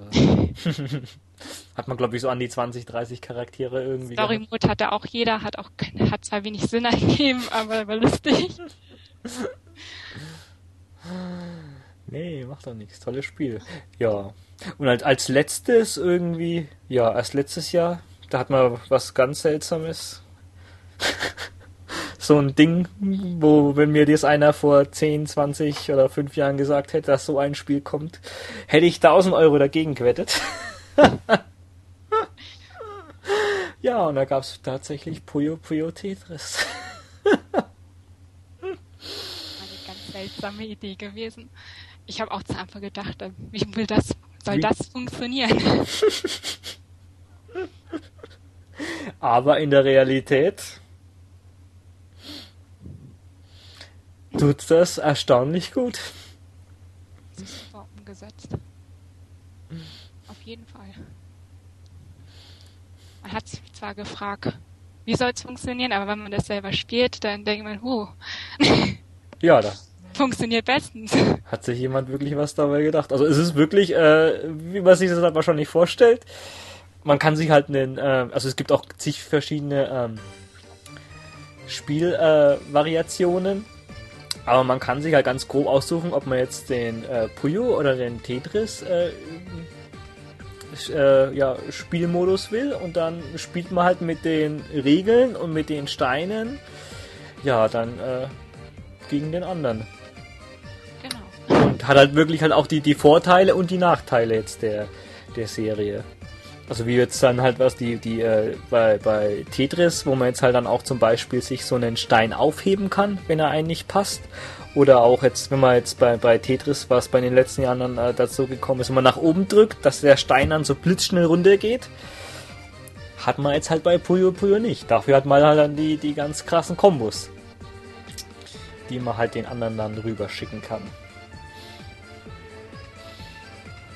Und ja, gibt dann auch ganz witzige Modis, wo dann halt das alle, äh, was weiß ich, so alle halbe Minute jetzt dann halt wechselt, wo man dann quasi halt dann zwei Spielfelder hat. Das finde ich eigentlich mit den coolsten Modus. Wo man dann ein Puyo, ein Tetris und das wechselt halt, halt immer dann hin und her. Und in dem Modus, wo man halt dann stirbt, dann, ja, ist man halt, halt immer dann, dann tot. Das ist dann ganz witzig, dass es dann im Hintergrund einfach mal so weiterläuft. Es gibt auch einen Modi, wo man ähm, Puyo und Tetris zusammenspielt. ja, das ist dann, wo dann, glaube ich, immer. Was dann die, die Tetris-Steine nach unten fallen und dann die Puyos oben drauf sind. Irgendwie ist es ganz komisch gemacht. Ja, ja, die, dann, die, die, die werden dann aber, glaube ich, manchmal immer dann zerdrückt, oder? Die armen Puyos. Es ist auch schwer zu spielen, muss ich gestehen. Ist der schwierigste Spielmodi für mich. ja. Was das Schöne ist, die haben halt auch den ganzen, äh, gut, es gab ja nie irgendwie so Tetris-Charaktere, aber die haben dann den halt auch dann so halt in dem Puyo Puyo Grafikstil, also in diesen äh, neuen, ähm, haben die halt dann auch so in der, in dem Style halt den solche Charaktere verpasst. Passt eigentlich dann auch ganz gut dazu. der Story-Modus, glaube ich, auch nicht auch ganz witzig. Der Story-Modus war super. die Tetris-Charaktere kommen ja irgendwie aus dem Weltall. Die stürzen ab, weil sie vom Fuyus befallen werden. Ja, wer kennt's nicht? Wachst, du wachst auf, schaust Weg. aus dem Fenster und es regnet. genau. Wie war das? Mit welcher Fraktion fängt man an? Konnte man sich das aussuchen oder? Ah, wen hatte man zu Anfang? Man, man, man konnte, glaube ich, aber nicht aussuchen, weil man spielt so eine äh, festgelegte Story oder wo man dann dann. Äh, Story-Mode sind immer unterschiedliche Charaktere, die man gespielt hat. Mhm. Zuerst haben sie sich ja gegenseitig beigebracht, Tetris und Puyo. und dann hatten sie nach einem Weg gesucht, um das Raumschiff wieder flugfähig zu machen. da ist auch noch ja was ganz anderes draus geworden. Hm. Auch wieder mit neuen Gegenspieler und ja. Hm. Ja. Ja, ist halt bloß schade, dass es das Spiel immer noch in den Westen geschafft hat. Wäre perfekt gewesen. Ja, also ich weiß es nicht. Also, also es kann mir keiner es ist natürlich jetzt halt immer die Frage, äh, in welcher Form man das rausbringen kann. Ob man das jetzt irgendwie noch, wie es halt in Japan ist, zu einem ähm, 50 Euro Vollpreisspiel rausbringen kann. Hier weiß ich jetzt nicht wirklich, ob das jetzt noch irgendwie so hinhaut.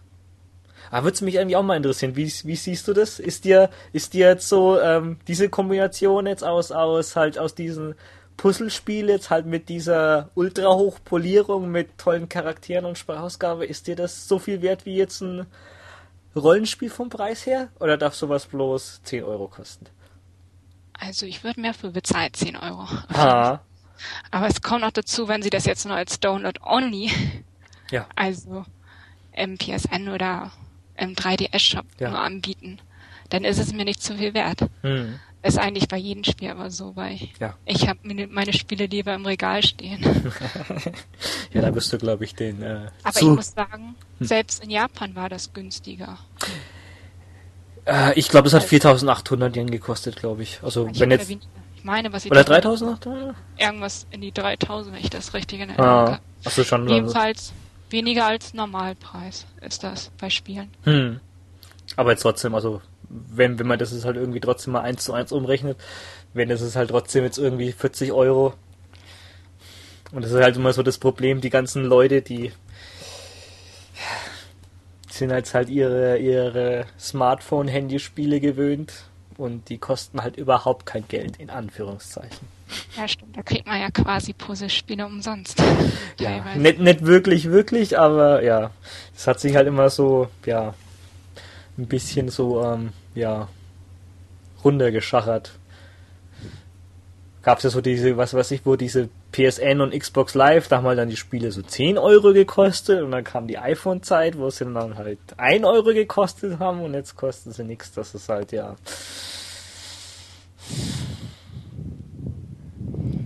Wird wahrscheinlich halt leider auch irgendwie so ein, so ein Problem sein, warum den Leuten das jetzt entgeht. Aber was heißt entgeht? Es muss ja euch nicht entgehen. Also Vita ist Region Code free, ihr könnt es euch für die PS3 kaufen. Mhm. Kein Problem. Also jetzt ganz ehrlich, das ist schon das kann das beste Multiplayer-Spiel der letzten zehn Jahre sein.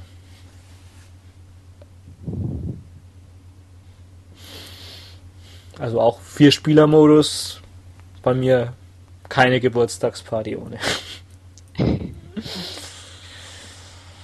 Um, online geht auch. Online geht auch, ja. Ja, geht auch. Du hast es für Vita? Für Vita habe ich es gekauft. Oh.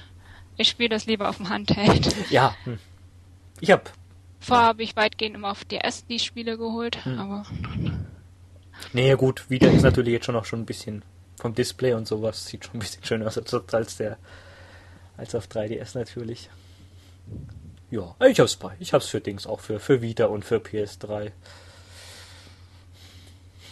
Das ist ja komischerweise jetzt gerade nochmal für, für die PS4 und für die Xbox One in Japan rausgekommen. Also warum sie das nochmal gemacht haben, das hat sich natürlich verkauft. aber das war bei anderen Puyo Puyo Spielen auch sowas. Ja, das kam nochmal irgendwie für alles, aber also damals, ja, ich, ich, ich habe jetzt auch keine Zahlen im Kopf, aber ich glaube für die für die PS4 hat sich das irgendwie, ich glaube so 480 Mal verkauft. Oh. Ich will nicht weiß wissen, für die, für die, für die, für die Xbox One war es wahrscheinlich zweistellig. ja, das ist also, auch nicht wirklich die Konsole dafür. Ja, für, für, für was? Also für Xbox One. Irgendwie kann ich mir das nicht so darauf vorstellen. Ja, das, warum Sega das nochmal versucht hat. Ja, richtig, Sega, aber Jetzt haben wir natürlich fast die größte Zeit über Sega, nicht über Compile gesprochen. Obwohl aber hier der gute, gute Herr Munitani war ja dann immer noch trotzdem bei Sega. Aber der ist dann, ähm, 2006 ist der dann wieder von, von Sega weg und ähm, hat seine eigene Firma gegründet. Und Mensch, habe ich mich da gefreut, wo das irgendwie angekündigt hat. Hey, es gibt wieder Compile mit dem Original ähm, Firmengründer. Aber naja, es war doch irgendwie nicht mehr so, wie ich mir das gewünscht hätte. Gab es dann nämlich von einer anderen einigermaßen bekannten ähm, japanischen Publisher, und zwar von ID Factory, die jetzt eigentlich auch mehr so, naja, Rollenspiele machen. Oder fällt dir da irgendwie einer ein, den man gespielt haben muss von ID Factory? Ähm, da muss ich jetzt selber überlegen. Wenn man überlegen muss, ist es nicht gut. Nee, es ist nur, was mir jetzt im Moment nur die Compile hat, äh, diese Crossover-Games einfallen. Ja, ja, so, so ist es nämlich bei um, mir. Cross Edge und Trinity Universe, ich ja. meine. Genau, aber. aber sonst. Hm. Geht so. Ja. Auf jeden Fall wurde dann Compile unter dem Namen Compile Hard gegründet. Und wir sind dann auch damals dann eigentlich oh, gleich wieder boah, jetzt kommt wieder hier meine, meine geliebten Actionspiele mit Aleste. Keine Ahnung. Aber das wurde eigentlich sogar noch weiter gesponnen, weil eigentlich so mit ihnen ihr erstes Spiel, da hat noch eine meiner anderen wirklich absoluten Lieblingsfirmen hat da mitgemacht und zwar war das äh, Red die äh, so äh, Sakura Wars und und äh, Winds of Thunder und Bonk, PC Genshin und weiß der Geier. Ach, das ist auch einer meiner absoluten Lieblingsfirmen. Die haben da ein Spiel gemacht, das ähm, hieß äh, Record of Agarest. Das war eher eins der ersten Spiele und das war dann leider so ein richtiger Magenschlag für mich. Hast du es gespielt? Bisschen? Nee, noch gar nicht. Ja. Ich habe zwei Spiele gekauft, aber noch nicht ich, gespielt. Ich, ich, habe es versucht zu spielen und also und es ist jetzt ja beiden, glaube ich, so die Technik nicht so wichtig, aber das sieht wirklich aus wie das belangloseste PlayStation 1 Rollenspiel. Muss man sagen, ist es, das kam für, für, für PS3 raus. Und das war jetzt wirklich optisch, muss ich sagen, echt eine, eine richtige Frechheit. Also das hat dann auch so, so 2D-Sprites gehabt, aber die waren auch alle, alle animiert unter aller Kanone. Ganz hässliche 3D-Backgrounds.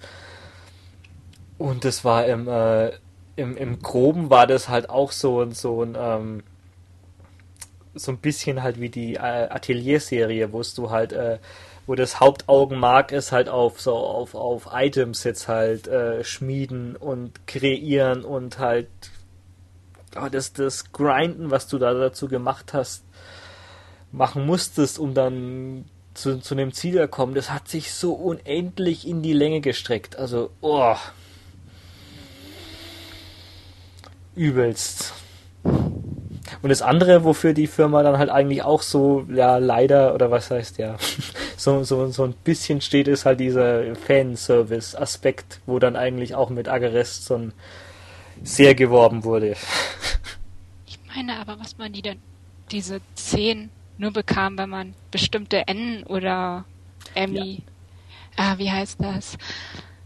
Ähm, es war, wenn man so durchspielt, würde man es nicht bekommen, man musste irgendwie noch da was dafür tun.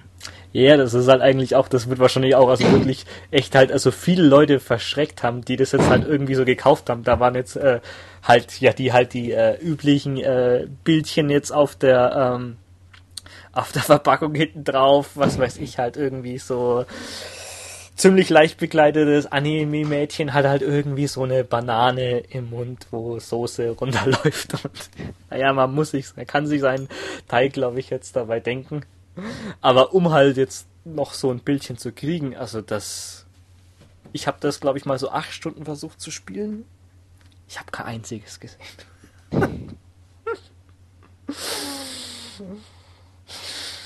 ja, ich weiß nicht, die haben da, glaube ich, echt alles irgendwie falsch gemacht. Also halt alt, altbackene Technik, die wirklich nicht schön aussieht. Also ich habe nichts gegen äh, 2D-Grafik mit so 3D, wenn das jetzt irgendwie so ausgesehen hätte wie jetzt ein Grandia damals oder sowas.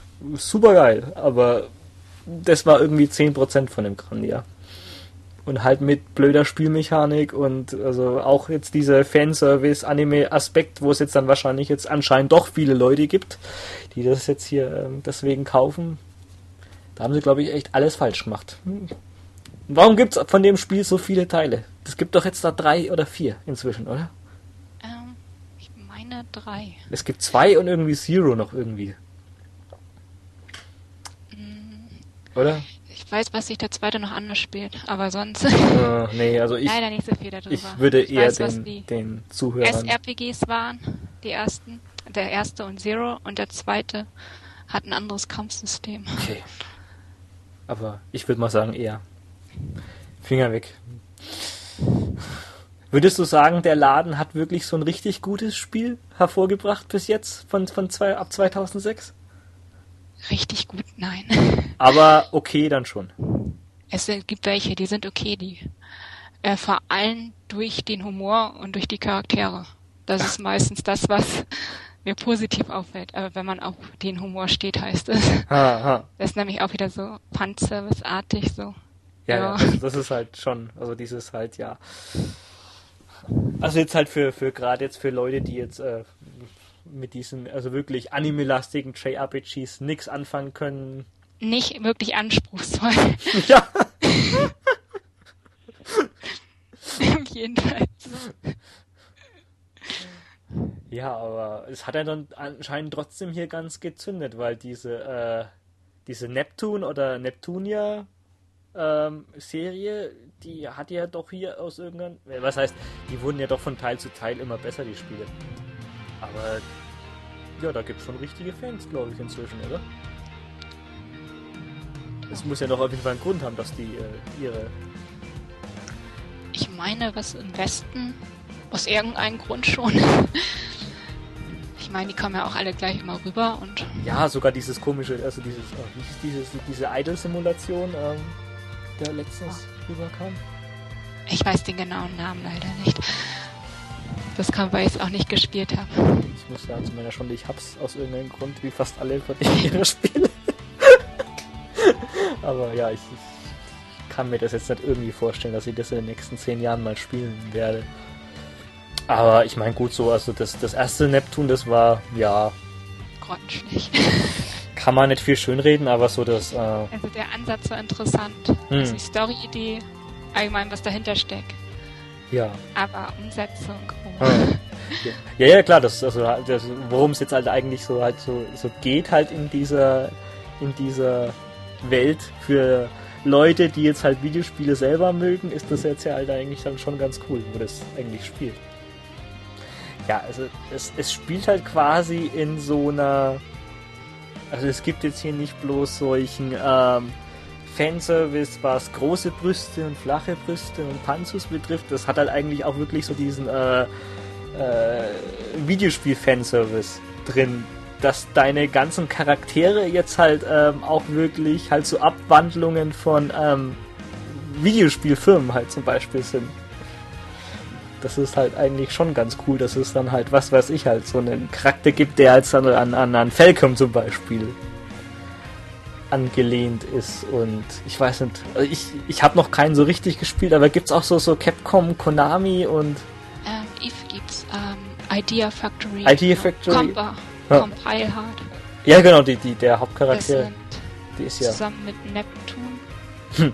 ist, äh, stellt das auch das Haupttrio dar. Hm. Jedenfalls im ersten Teil, nachher kamen noch wieder welche dazu. Ah. Ja, ja, aber es wird halt auch wirklich halt also voll viel auf, auf dieses, äh, ja, dieses äh, Videospiel, Nerd, Otaku, Doom wird halt also auch äh, sehr viel Wert gelegt und ja, das hat dann schon irgendwie so eine Faszination und ab dem zweiten Teil wird es ja dann auch äh, besser, was ich gehört habe. Hast du meinen durchgespielt? Ich habe ähm, zwei durchgespielt.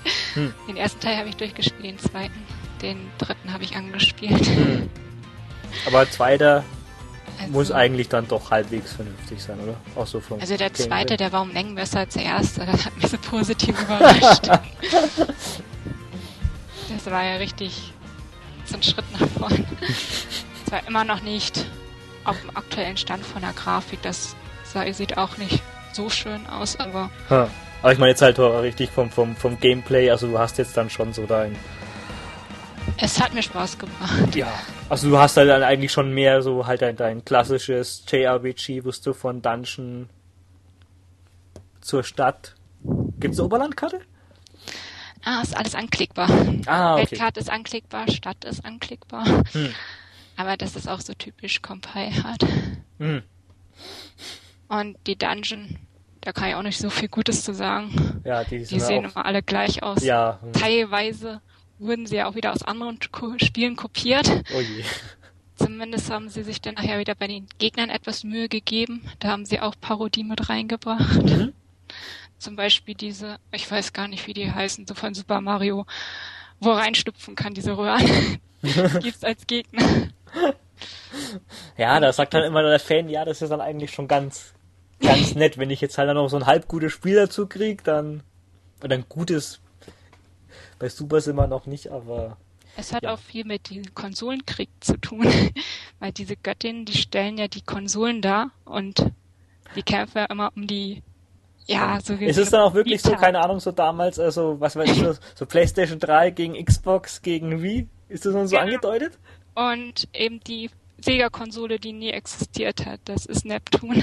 Oh, das ist halt wirklich Neptun in echt, ja. ja und das ist ja, ist ja eine, äh, das Station ist ja PlayStation, dann ist da, ähm, ah, wie heißen die anderen nochmal? äh, Leanbox ist Xbox und muss ich nochmal auf die die Stadt kommen, weiß ich gerade nicht mehr. Ja, ja. ja, was, das ist halt dann schon ein bisschen, bisschen Jedenfalls cool. hat jede seine Göttin und die stellen in die Konsolen da und sind auch nicht so gut drauf zu sprechen. Die bekriegen sich. Die hassen sich alle wie nicht. Und was ich auch ähm, lustig fand, ist, mit dieser Stadt, da gibt es auch diese NPC ähm, und die stellen dann auch zwischendurch ähm, Charaktere da, die man kennt. Zum Beispiel Mario oder Luigi. und die haben dann auch immer so ganz lustige Gespräche, so Dialoge. Das erkennt man dann schon wieder. Ich habe mal irgendwie ein Bild gesehen, das ist auch Keiichi Inafune, das ist der, der ähm, Mega Man Rockman Vater. Der muss da irgendwie als Super Special drin sein. Den haben sie da irgendwie so, so, ja. so rein digitalisiert und der kann dann Feuer Ich meine, das ist der, den sie ein in Schwertform verpasst Das ist ja total komisch. Wie als Schwert? Den hat sie als Waffe irgendwie... in der Hand. ich weiß es nicht mal ganz oh genau, Gott. aber es ist irgendwie so eine Spezialattacke. Ja, das hört sich dann jetzt schon wieder ein bisschen cool an.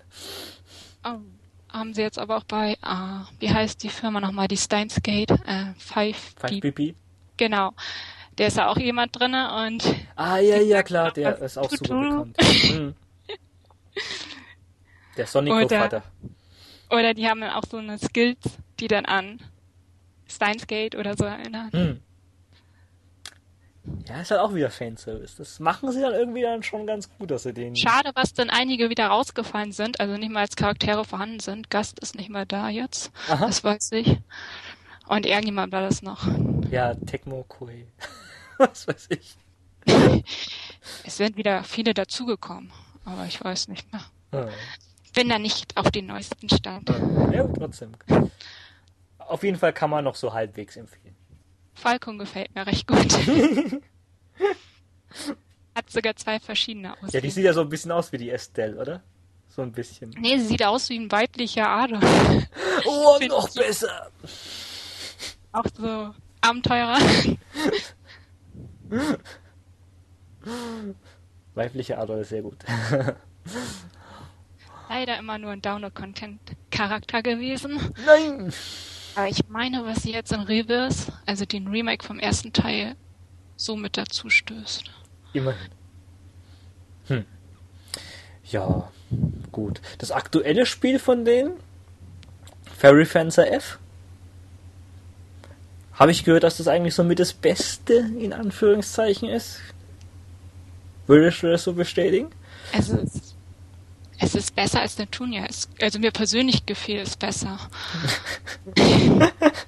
Aber eigentlich ist es nur äh, auf, ein aufpoliertes Neptunia. Also es hat genau dieselbe Spielweise. Ja.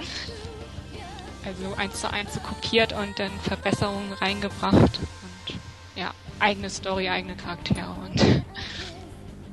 Hm. Da waren sie aber dann schon ein bisschen stolz drauf. Das war, wurde ja so als, als Galapagos JRPG irgendwie so. Eigene Marke, ja. Ja, ja, halt, also, dass man jetzt halt wirklich halt dann irgendwie so, so stolz halt drauf ist, dass man halt mit diesen alten Werten jetzt ein. Äh es, es erinnert an ein traditionelles RPG, also von der Story her ist das so ein. Also mehr so, so ein äh, 16-Bit Super Nintendo Schinken. Also so ein Adventure, also Fantasy-artig ist es. Hm mit so einem Schwert rausziehen, dann erscheint eine Fee und sie hat ihre Erinnerung verloren. okay. Das meinte ich damit. Okay, also ja. Also Kampf Kampfsystem ist wie Neptunia. Also. Hm. Ja. da haben sie nicht viel geändert. Ansonsten auch wieder anklickbare Weltkarte, anklickbare Stadt. Ja. Dungeons sind auch wieder eher Neptunia-mäßig nicht viel zu tun, eigentlich nur durchlaufen, Monster bekämpfen. Mhm. Nächsten Eventpunkt. Ja, aber gut, dann ist es aber wahrscheinlich jetzt trotzdem, muss man wahrscheinlich so sagen, was jetzt. Es gibt ja wirklich gerade so auf PS3 nimmer viel wirklich, was jetzt anders ist in der Ecke, oder? Also was, was, jetzt als, was man jetzt als so als, als klassisches äh, JRPG hinstellen kann. Mal gucken.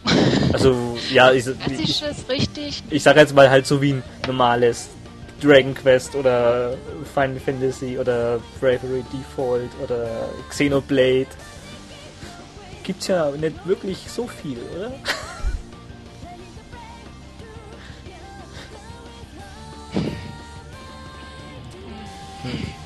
Weil so gut, Atelier und so ist klasse, aber würde ich jetzt halt nicht, ja als, nicht als klassisch. Es klassisches ja Von der Spielemechanik und so ist er auch anders. Und Tales of ist ja Action. Hm. Also halt ja, gut, Action. aber das ist wahrscheinlich so, Tales of ist wahrscheinlich dann immer noch so das mit so das Hochwertigste, was wir jetzt halt eigentlich noch so, so haben, was in die klassische Ecke, äh, Ecke jetzt halt geht, auch wenn es jetzt halt ein actionorientiertes Kampfsystem hat, aber halt also mit Welt, Stadt, Story. Nee, was die PlayStation 3 noch an qualitativ hochwertigen Spielen hat, ist eigentlich Senno Kiseki, die Legend of Heroes Reihe. Hm. Da wurden ja auch die alten Teile als Remaster ja. auf die PS3 gebracht. Aber die bringen halt wieder leider nur den Japanisch. Genau. Und recht schwer zu verstehen. ja, also halt mit dem übersetzten Zeug, da kann man dann, muss man wirklich dann sagen, fast ein bisschen froh sein halt. dass es halt Compile Hearts dann auch gibt. Ja, die waren auch immer nicht so dolle. Das Beste, was es gibt. mal mit den, ja, mit den Mystical-Spielen vorlieb nehmen. Mhm. Da haben sich viele ja auch gefreut, was wir denn doch noch die Tate-Spiele gekriegt haben. Ja, gut, die sind halt wirklich das Allerbeste, was es gibt, aber, aber danach kommt halt dann irgendwie dann fast gleich schon irgendwie. Ist halt auch seltsam, dass es da fast oder eigentlich jedes Spiel rüber schafft überrascht. Aber es ist nicht nur auf PS3 der Fall, auch bei Vita ist sehr vieles rübergekommen, was hm. ich nie, wo ich nie mit gerechnet habe. 3DS ist ja auch einiges rübergekommen. Ja, auch so äh, Mugen Souls und sowas. Also was ist auch bloß so noch, noch 15 Dungeon Crawler Dings ist. Äh. Also da frage ich mich aber auch zwischendurch, was das Amerika da alles rüberbringt. Das habe ich mir aber früher schon gefragt. Ja. Dann haben die irgendwie dann so, ein, so einen Vertrag, dass sie einfach alles rüberbringen müssen. Ich weiß nicht, die haben mit den Einspiel haben sie das sogar fast geschafft, sich selber ins Minus zu bringen. Das war zum Glück nicht von Compiler. Nee, das war von einem anderen Entwickler, der auch nur schlechte Spiele hervorgebracht hat. Ähm, Last Rebellion und Dragoneers Area oh, Last gebracht und Alter. die sind nicht sehr gut angekommen und da mussten sie sich auch für entschuldigen. Ja, da sind dann hier die, muss man wohl doch zugeben, die meisten JRPGs sind dann schon so in einer kleinen Krise. Und wie es jetzt halt bei, bei Compile Hearts ist es halt am meisten halt so eine Mischung aus, aus ja, Fanservice und halt Solala-Rollenspiel. Das hat Fairy Fans F aber auch wieder. Nicht so extrem wie jetzt Neptunia, aber es ist vertreten. Ja gut, das ist halt wahrscheinlich dann halt dieses, wird halt so in diese Sword Art Online-Ecke halt gefällt ja den meisten Fans auch. Also Sword Art Online, von dem, was ich angespielt habe. Ich meine jetzt von der, von der, vom Anime meine ich jetzt. Ach halt. so. Das ist eher wie der Hauptcharakter kriegt alle Mädchen an. Jedenfalls wirkt es auf mich so. Ich habe den Anime nicht weit gesehen und den, das Spiel habe ich mir angespielt, aber da waren sie alle gleich eifersüchtig. Oder ist es, oder ist es vielleicht so ähnlich wie bei, bei Compile Hard zu Sword Art Online? Da schimpft ja jeder über ein Anime und jeder schaut es trotzdem weiter. Vielleicht ist es bei den Compile Hard Spielen genauso. Jeder schimpft, jeder kauft. Ich muss gestehen, ich schimpfe auch drüber, aber irgendwie spiele ich es trotzdem. bei Fairy Fans F war ich neugierig und hm. Es hat mir auch wirklich gefallen. Ja. Das ist ja das Komische. Ja, gut. Ich habe es dreimal durchgespielt. Dann kann man vielleicht auch eine kleine Kaufempfehlung aussprechen. Also, vor allem gefällt mir eigentlich der Hauptcharakter, weil der so nicht so untypisch, ich weiß jetzt, im Faulpelz. Als zu Anfang ist das so, was er ein Schwert aus dem Stein zieht, so ein legendäres. Hm. Und der ja erscheint ja so eine Fee und die ihn als Fenster annennt und er mir andere legendäre Schwerter suchen soll und er meint, er hat keine Lust darauf. er wollte nie ein Fenster sein. und er denkt darüber nach, also eigentlich hat er es aus dem Stein gezogen, weil jemand erzählt hat, ihm wird ein Wunsch erfüllt und er hatte Hunger und wollte es essen. Okay. Und dann beschwert er sich immer die ganze Zeit, warum sie ihnen kein Essen gibt. Hm. Naja. Oder einmal, da landet er, das ist auch ganz am Anfang, im Gefängnis und dann holt seine Filmpartner ihn dann wieder raus und er meint, er will da gar nicht raus, er hat hier einen kostenlosen Platz zum Schlafen, kriegt kostenloses Essen. Was willst du mehr? Weil das ist das Paradies. Spiel aus. Im Knast. Ja. Ich, ich finde ihn echt herrlich. Hm. Naja, so viel zu Compile Hard. Wirklich, hm? Das Spiel hat auch wirklich ein paar Plot-Twists, wo ich das nicht erwartet habe, aber allgemein gibt es bessere Spiele. Aber auch schlechte. Aber trotzdem hat Spaß gebracht und ja. Naja. Ich finde es auch interessant, dass das, das äh, Compile Hard auch eine der ganz wenigen äh, Firmen ist, die tatsächlich für die PS4 jetzt ein JRPG rausbringt. Es wird wahrscheinlich sogar das erste sein, wenn das rauskommt, dieses Omega Quintett. Ist aber auch, denke ich mal, ja, genau dieselbe raus, Formel. Wie es immer. ist nicht so gut angekommen. Ist nicht so gut angekommen?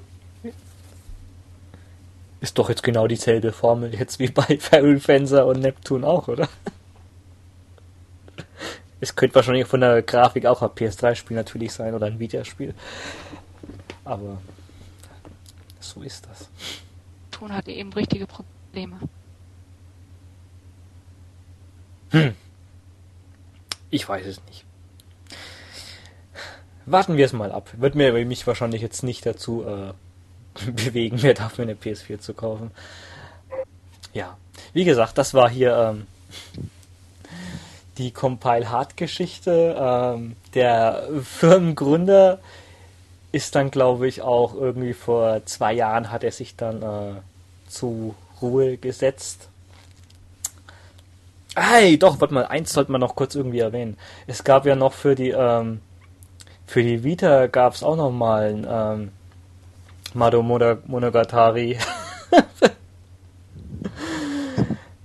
Remake, keine Ahnung.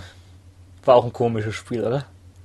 Äh, ja, es hieß Saimon Mu, Mensch, Saimado Monogatari. Also so übersetzt quasi das Neue, ah. oder?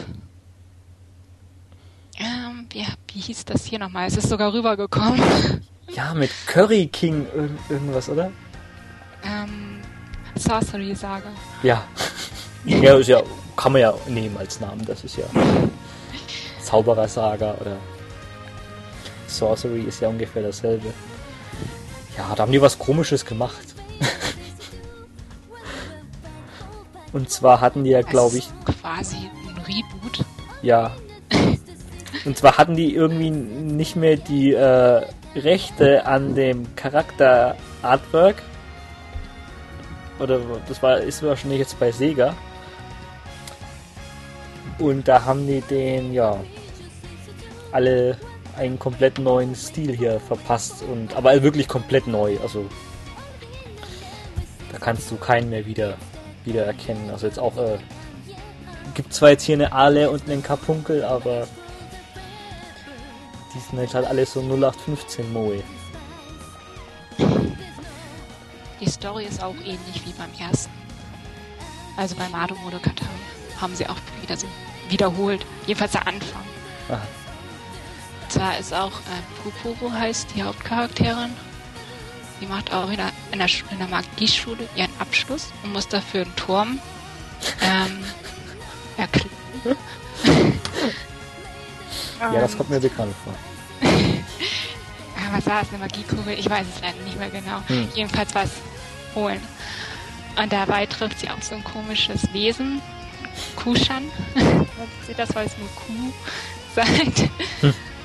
Und das frisst eben diese Kugel auf. Deswegen nimmt sie das Vieh mit runter. Und das wird natürlich nicht als Abschluss anerkannt. Aber das ist dann im Gegensatz zu den anderen Teilen mehr so, so ein, äh, so ein äh, Chunsoft äh, Rogue-Spiel. Glaube ich, oder? wo du jetzt dann äh, ja, das sind quasi immer so, äh, musst immer so weit schauen, wie du kommst und fängst dann wieder bei Null an, oder? Das ist, glaube ich, so ein Spiel, Genau, oder? man fängt jederzeit äh, am Anfang von Dungeon wieder bei Null an. Aber du hast die Ausrüstung. Ja, gut. Würdest du jetzt dann sagen, auch tut es der alten Serie mehr gut oder mehr schlecht? Also wer Mado Monogatari kennt, den würde ich sagen, dass er die Finger davon lässt. Wenn man sich gar nicht damit auskennt, ist es vielleicht eher ein ganz nettes Spiel. Macht auch eine Weile Spaß. Naja, aber springen wir doch mal noch kurz auf die, auf die gute alte Zeit. Können wir jetzt eigentlich auch ein bisschen querbeet machen. Weil, also mit, mit eins der besten Oldschool-Compile-Spiele war gleichzeitig mit eins der letzten da gab es nämlich hier so actionmäßig, gab es ja das äh, Senec X Senec, was halt auch nochmal so eine Lieb Liebeserklärung war an das ähm, äh, Oldschool Shooting Genre und fast gleichzeitig kam noch was anderes für ein Game Boy Advanced 2001, wo die ihre Pforten geschlossen haben. Und das ist, es war ein Puzzlespiel, Guru Logic Champ nennt sich das. Und ja, ist komischerweise ähm, auch jetzt äh, nicht, äh, hat eigentlich gar nichts mit, äh, mit, mit Puyo Puyo vom ähm, Spielprinzip zu tun. Ziemlich ungewöhnlich, also man denkt auf, auf, auf den ersten Blick, es sieht so ein bisschen aus wie das ähm, Mario Picross und sowas. Oder so, so Minesweeper, wo man halt irgendwie so ein Bild aus, ähm, äh, so ein vorgegebenes Bild erpuzzeln muss. Aber das ist es ähm, eigentlich äh, ja gar nicht. Hast du es auch ein bisschen gespielt? Ähm, ich habe die ersten zwei Stages komplett gespielt. Also äh, die kompletten. Ha. Also eine eine Stage hat ja so und so viele. Zehn, glaube ich, und dann kommt so ein Boss oder neun und dann kommt ein Boss. Ja, was nicht wirklich. Das ist ja, halt so, ein, so, ein, so, so eine, End, so, eine Rettungsaktion. Ja, ja, das ist eigentlich ganz, ganz witzig. Also der, der, ähm, der Grafikstil ist jetzt eigentlich, ja, muss man sagen, eigentlich gar nicht so dieses Compile-typische. Das sieht irgendwie so ein bisschen aus, finde ich, irgendwie so wie, wie so, so ein amerikanischer Cartoon. Also mich erinnert es irgendwie so ein bisschen an dieses Spongebob irgendwie, äh, ja, weiß ich, gefällt mir auch nicht wirklich gut, muss ich sagen. Es ist eigensinnig auf jeden Fall. Es ist auf jeden Fall eigensinnig. Ich weiß ja auch nicht wirklich zuzuordnen, die Figuren. Ich kann mir die beschreiben. Ja, also auf jeden Fall die Haupttiere, das sind irgendwie so zwei Enten, glaube ich zumindest. Und die Story ist ja eigentlich auch, auch eigentlich ziemlich ganz, ganz, ganz witzig. Also das, das sind, glaube ich, irgendwie so, so Aliens, überfallen halt irgendwie die Erde ganz böse und die klauen halt immer irgendwie so der den Menschen immer irgendwie so Sachen, die sie in einem Moment irgendwie ganz wichtig, äh, ganz äh, lebensnotwendig irgendwie gerade brauchen. Irgendwie glaube ich so in der, in der zweiten Stage ist ja irgendwie so, da muss einer unheimlich dringend auf die Toilette und die klauen dann den irgendwie so den Türgriff, dass er nicht rein kann. Und dann ist halt dein, äh, dein, dein Ziel halt über diese zehn Stages, also dann ist halt dann quasi so die zehnte Stages, dass du als Puzzle diesen äh, Türgriff dann nachzeichnen musst, dass der dann auf, äh, ja, endlich sein Geschäft verrichten kann und sowas. Oh, ich meine auch, was war ein Schlüssel, aber. Ein Schlüssel war Kann auch sein. Aber Stages, die steigern sich auch immer. Zu Anfang sind es 10, dann sind es 15, glaube ich, ah, okay. dann 20. Und was das Witzige ist, ganz zum Schluss, da ist immer so eine witzige, weiß ich auch, so ein witziger Cartoon. Ja, yeah. Also das ist eigentlich, muss man auch sagen, für, für Game Boy Advance Verhältnisse, da war ja auch nicht so wirklich viel Speicherplatz zur Verfügung. Das haben die von den Animationen und sowas schon echt ganz, ganz gut gemacht. Also das ist schon so ein bisschen so Mini-Anime-Stil halt, also witzig anzuschauen. Ja, aber kommen wir zum Spiel. Also, weil das ist wirklich, muss ich sagen, wirklich echt absolut, absolut klasse. Also, das ist wahrscheinlich auch so eins der, eins der besten Puzzlespiele, was keiner kennt. So ein frisches äh, Spielpuzzleprinzip fällt mir jetzt auch nix äh, auf der Art, was da jetzt, äh, was da jetzt vergleichbar ist. Es sieht zwar jetzt eigentlich halt aus wie dieses ähm, Picross, dass du ein äh, Bild ähm, nachmalen musst, Aber der Clou ist halt dran, du hast das Bild eigentlich schon jetzt ähm, vorgefertigt da. Aber es fehlen ähm, äh, immer ein paar Segmente von dem Bild. Also wenn du jetzt da, keine Ahnung, ich glaube das erste Bild ist so ein Kreisel und da fehlt dann quasi so die Spitze. Und du musst das Bild dann halt dann so nachbauen. Du musst halt es dann ähm, so hintricksen, dass das Bild dann komplett ist, was sich jetzt alles mal einfach anhört. Der Clou ist aber, dass du, ähm, wo der Name dann auch herkommt, also Guru Logic, ich glaube Guru heißt äh, drehen, kann es sein auf Japanisch?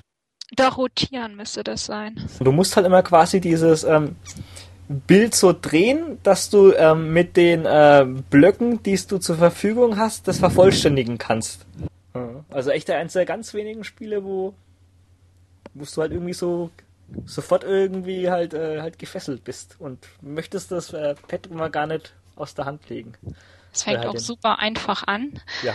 Da geht es dann so, was du das in ein, zwei Schritten hast und dann nachher wird es dann immer schwieriger. Da musst du dann auch richtig überlegen. Ja. Ja, ist halt so, so ein richtig echt genial konzipierter Schwierigkeitsgrad. Also, weil so eine Mischung aus, aus äh, motivierend, aber noch nicht ganz frustrierend und du kommst dann, ah, okay, jetzt muss ich das wegnehmen, da hinbauen und dann drehen also, und. Irgendwann sitzt man fest. Mhm. Ich habe das schon gehabt. Mhm. Also waren ganz schnell zwei Stunden vorbei. da überlegt man da um die ganze Zeit irgendwann. Manchmal sogar eine halbe Stunde, hm. war bei mir jedenfalls der Fall. Ich kam und kam nicht drauf. Und am Ende ist es ganz einfach. Und irgendwann, oh. ja. Ich finde auch immer lustig, die Pixelbilder, die da draus entstehen. Hm. Ja, sonst gibt es auch noch ein anderes Spiel, was immer jeder gerne, also auf jeden Fall damals immer gespielt hat konnte ich damals nicht so wirklich verstehen. Da gab es immer so diesen, diesen Shadowrun-Hype, damals am Super Nintendo. Konnte ich gar nichts mit anfangen. Irgendwie, das war so ganz komisches. Also dachte ich zwar auch mal lange, dass das so ein, so ein, auch so ein japanisches Rollenspiel war, aber war es nicht. War zwar ein japanischer Publisher, aber das war eigentlich mehr so, so ein PC, äh, ja, Rollenspiel mit äh, ja, auch allen komischen Tugenden. Ich habe es zwar damals durchgespielt, weil da ist immer nicht so die, die riesen äh, Auswahl irgendwie damals an übersetzten Rollenspielen gegeben hat, aber ja, war jetzt nicht so wirklich meins, aber da gab es von Compile fürs, fürs Mega-CD auch so eine, ja, ein Spiel in dem, in dem Universum halt von diesen, ähm, ja, Cyber-Hacker-Zeug da und das sah auch ganz nett aus es hat halt diese, diese, so ein bisschen, hat es mich an, an, an das, an, so dieses, dieses Cyberpunk Visual Novels wie, wie, wie äh, Snatcher ein bisschen erinnert. Man muss so ein, so ein Hybrid aus ähm, Visual Novel und ähm, ja, so ein ähm, Taktik-Rollenspiel jetzt wie, wie Shining Force, Final Fantasy Tactics und sowas gewesen sein. Ja, hätte ich auch gerne gespielt. So, keine Ahnung, Visual Novel plus Strategiespiel. Gab's sowas so mal? Sonst doch mal? Nee, oder? ist eigentlich eine coole Kombination. Wirst du halt dann so die. Visual Novel und Strategie. Ha. Äh, ähm, heutzutage, ähm, die ab 18 Spiele gibt's bestimmt was. Da hast du recht, ja. so erogemäßig. Genau. Ich meine, da gibt's einiges, aber. Stimmt. Ähm. hm. Ja. Hm. Nee, aber gut, mehr kann ich da auch leider nicht viel dazu sagen. Aber es sieht, sieht ganz, ganz nett aus. Eigentlich ist es ja auch so, so, so ein Tabletop-Spiel halt äh, gewesen. Und, und also ich weiß jetzt bloß, dass man, wenn man jetzt irgendwie so angreift, dann wird er ja auch irgendwie so jetzt gewürfelt mit, mit Attributen und sowas.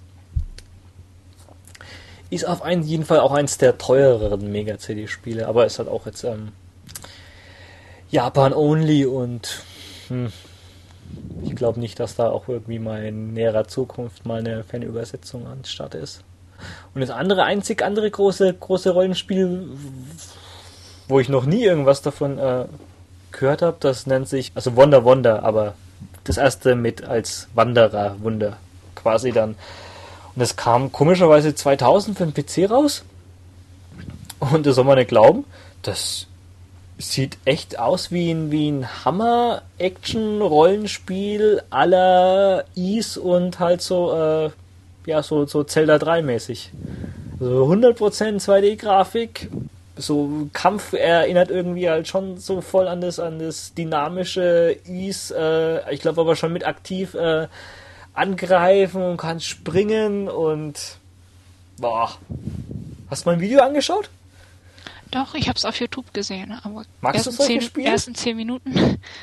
Aber gespielt nie. Nee, ja klar, das hat wahrscheinlich kein Mensch hier irgendwie gespielt, aber das sieht.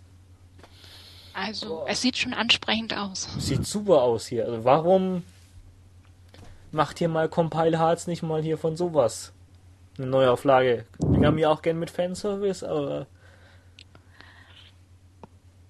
also das sieht echt hammer aus. Also das, da müsst ihr euch jeden Fall mal das Video anschauen. Also auch die, die, die, die Dungeons haben die ganz klassischen äh, Zelda-Rätsel, was weiß ich jetzt, Kiste hier draufschreiben, geht die Tür auf und verschiedene Items und sowas, dass man weiterkommt. Wahnsinn, also. Der Is- und Zelda-Fan sollte da mal einen Blick drauf werfen. Muss man mal schauen. Also ich habe mir jetzt auch nicht erkundigt, ob es da irgendwie Komplettlösung oder irgendwie sowas gibt, aber meistens kann man sich hier durch diese Action-Adventure-Teile ganz gut durchhangeln. Das gibt's auch, glaube ich, über dieses, äh, über dieses, ähm, wie hieß es, über dieses Project Egg, über dieses, äh, äh genau. Kostet halt sowas wie jetzt ein, ja, wie so ein altes, so, so ein PSN, PlayStation 1 Spiel oder wie ein, muss ich, muss ich mir auf jeden Fall mal reinknien, also. Was meinst du schlussendlich? Ist es gut, dass es Compile jetzt noch in irgendeiner Form gibt oder? Sie haben hätten, sich ziemlich Sie... stark verändert.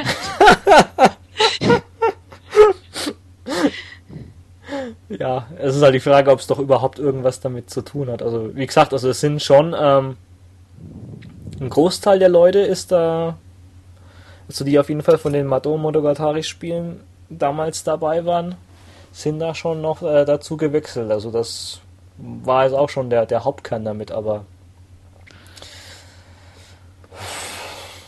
Ja, ja Puyo Puyo selbst ist ja, ja. besteht ja unter Sega weiter und ist immer noch eine sehr gute Serie. Ja, also das. Aber was das, was Kampai hat, so macht, ist eher. Da ist ja. nie was super Gutes mit zwischen ah, gewesen. Ja, es ist halt immer so eine, so eine Mischung aus, aus Trauerspiele und ja, besser als man denkt, aber. ja. Gebessert haben sie sich schon, aber so viel Fanservice zwischendurch, es ist schon extrem. Ja, gut, es ist halt dann schon ein bisschen traurig, wenn man jetzt halt dann von so einer eher zwiespältigen äh, Fangemeinschaft sein täglich Brot verdient, jetzt halt dann quasi da. Da hat es dann, also unter Sega haben die das dann schon, also echt wesentlich besser gemacht. Also halt hier mit, äh, mit äh, Puyo Puyo Fever halt so klarer Schnitt, Spielprinzip beibehalten, aber sonst neuer Anstrich. Das hätte ich lieber von den anderen Spielen auch so in der Form gesehen. Gut, Kinder, ich glaube, das war dann das so ungefähr das, was wir jetzt hier noch zu den ähm, Compile und Compile unter Sega und Compile unter Compile Hearts zu sagen hatten. Ich hoffe, es fand ihr das noch einigermaßen interessant. Ich hatte auf jeden Fall eine ganz nette Gesprächspartnerin heute. Ich hoffe nicht das letzte Mal. Ich kann euch auch empfehlen, die gute Justy hat auch ähm, bei den äh, Kollegen von, von JB Games eine ganze der Kolumne immer, die ihr euch mal zu Herzen führen solltet. Möchtest du ein bisschen Werbung machen? Oh, kann ich machen. ich finde sie also, immer super interessant. Also die, ähm, die Artikelreihe heißt Import Issue und da schreibe ich äh, unregelmäßig, ist es ein bisschen, eigentlich war es für jeden Monat geplant, äh, schreibe ich über japanische Spiele, also die, die nicht äh, im Westen erschienen sind oder noch nicht, bei denen es noch nicht feststeht. Also es sind immer Neuerscheinungen, die jetzt zum Beispiel die letzte Ausgabe habe ich über die September Neuerscheinung geschrieben. Und da stelle ich dann immer drei Spiele vor.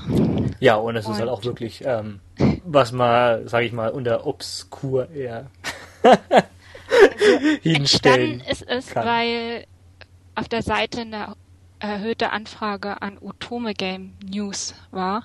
Ja. Also diese Spiele für Mädchen. Ja. Die, wo man denn die Jungs daten kann. Mhm. Und deswegen habe ich gedacht, ich mache mal so ein Magazin, wo dann immer ein Spiel vorgestellt wird jeden Monat. Was ist hm. hier ein Otome Game ein zwischen ist.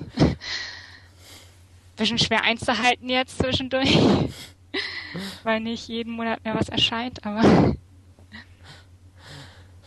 Nee, nee, doch, also klar, finde ich, finde ich echt voll interessant, weil also da gibt's ja hier, also auf jeden Fall gerade Deutsch, also englischsprachig auch ganz wenig, aber deutschsprachig sowieso gar nichts, der sich halt mal so um, um, um dieses Thema hier kümmert und ja, das ist jetzt ja auch in Japan immer mehr eine riesengroße Sache, vor allem seit hier PSP und Vita.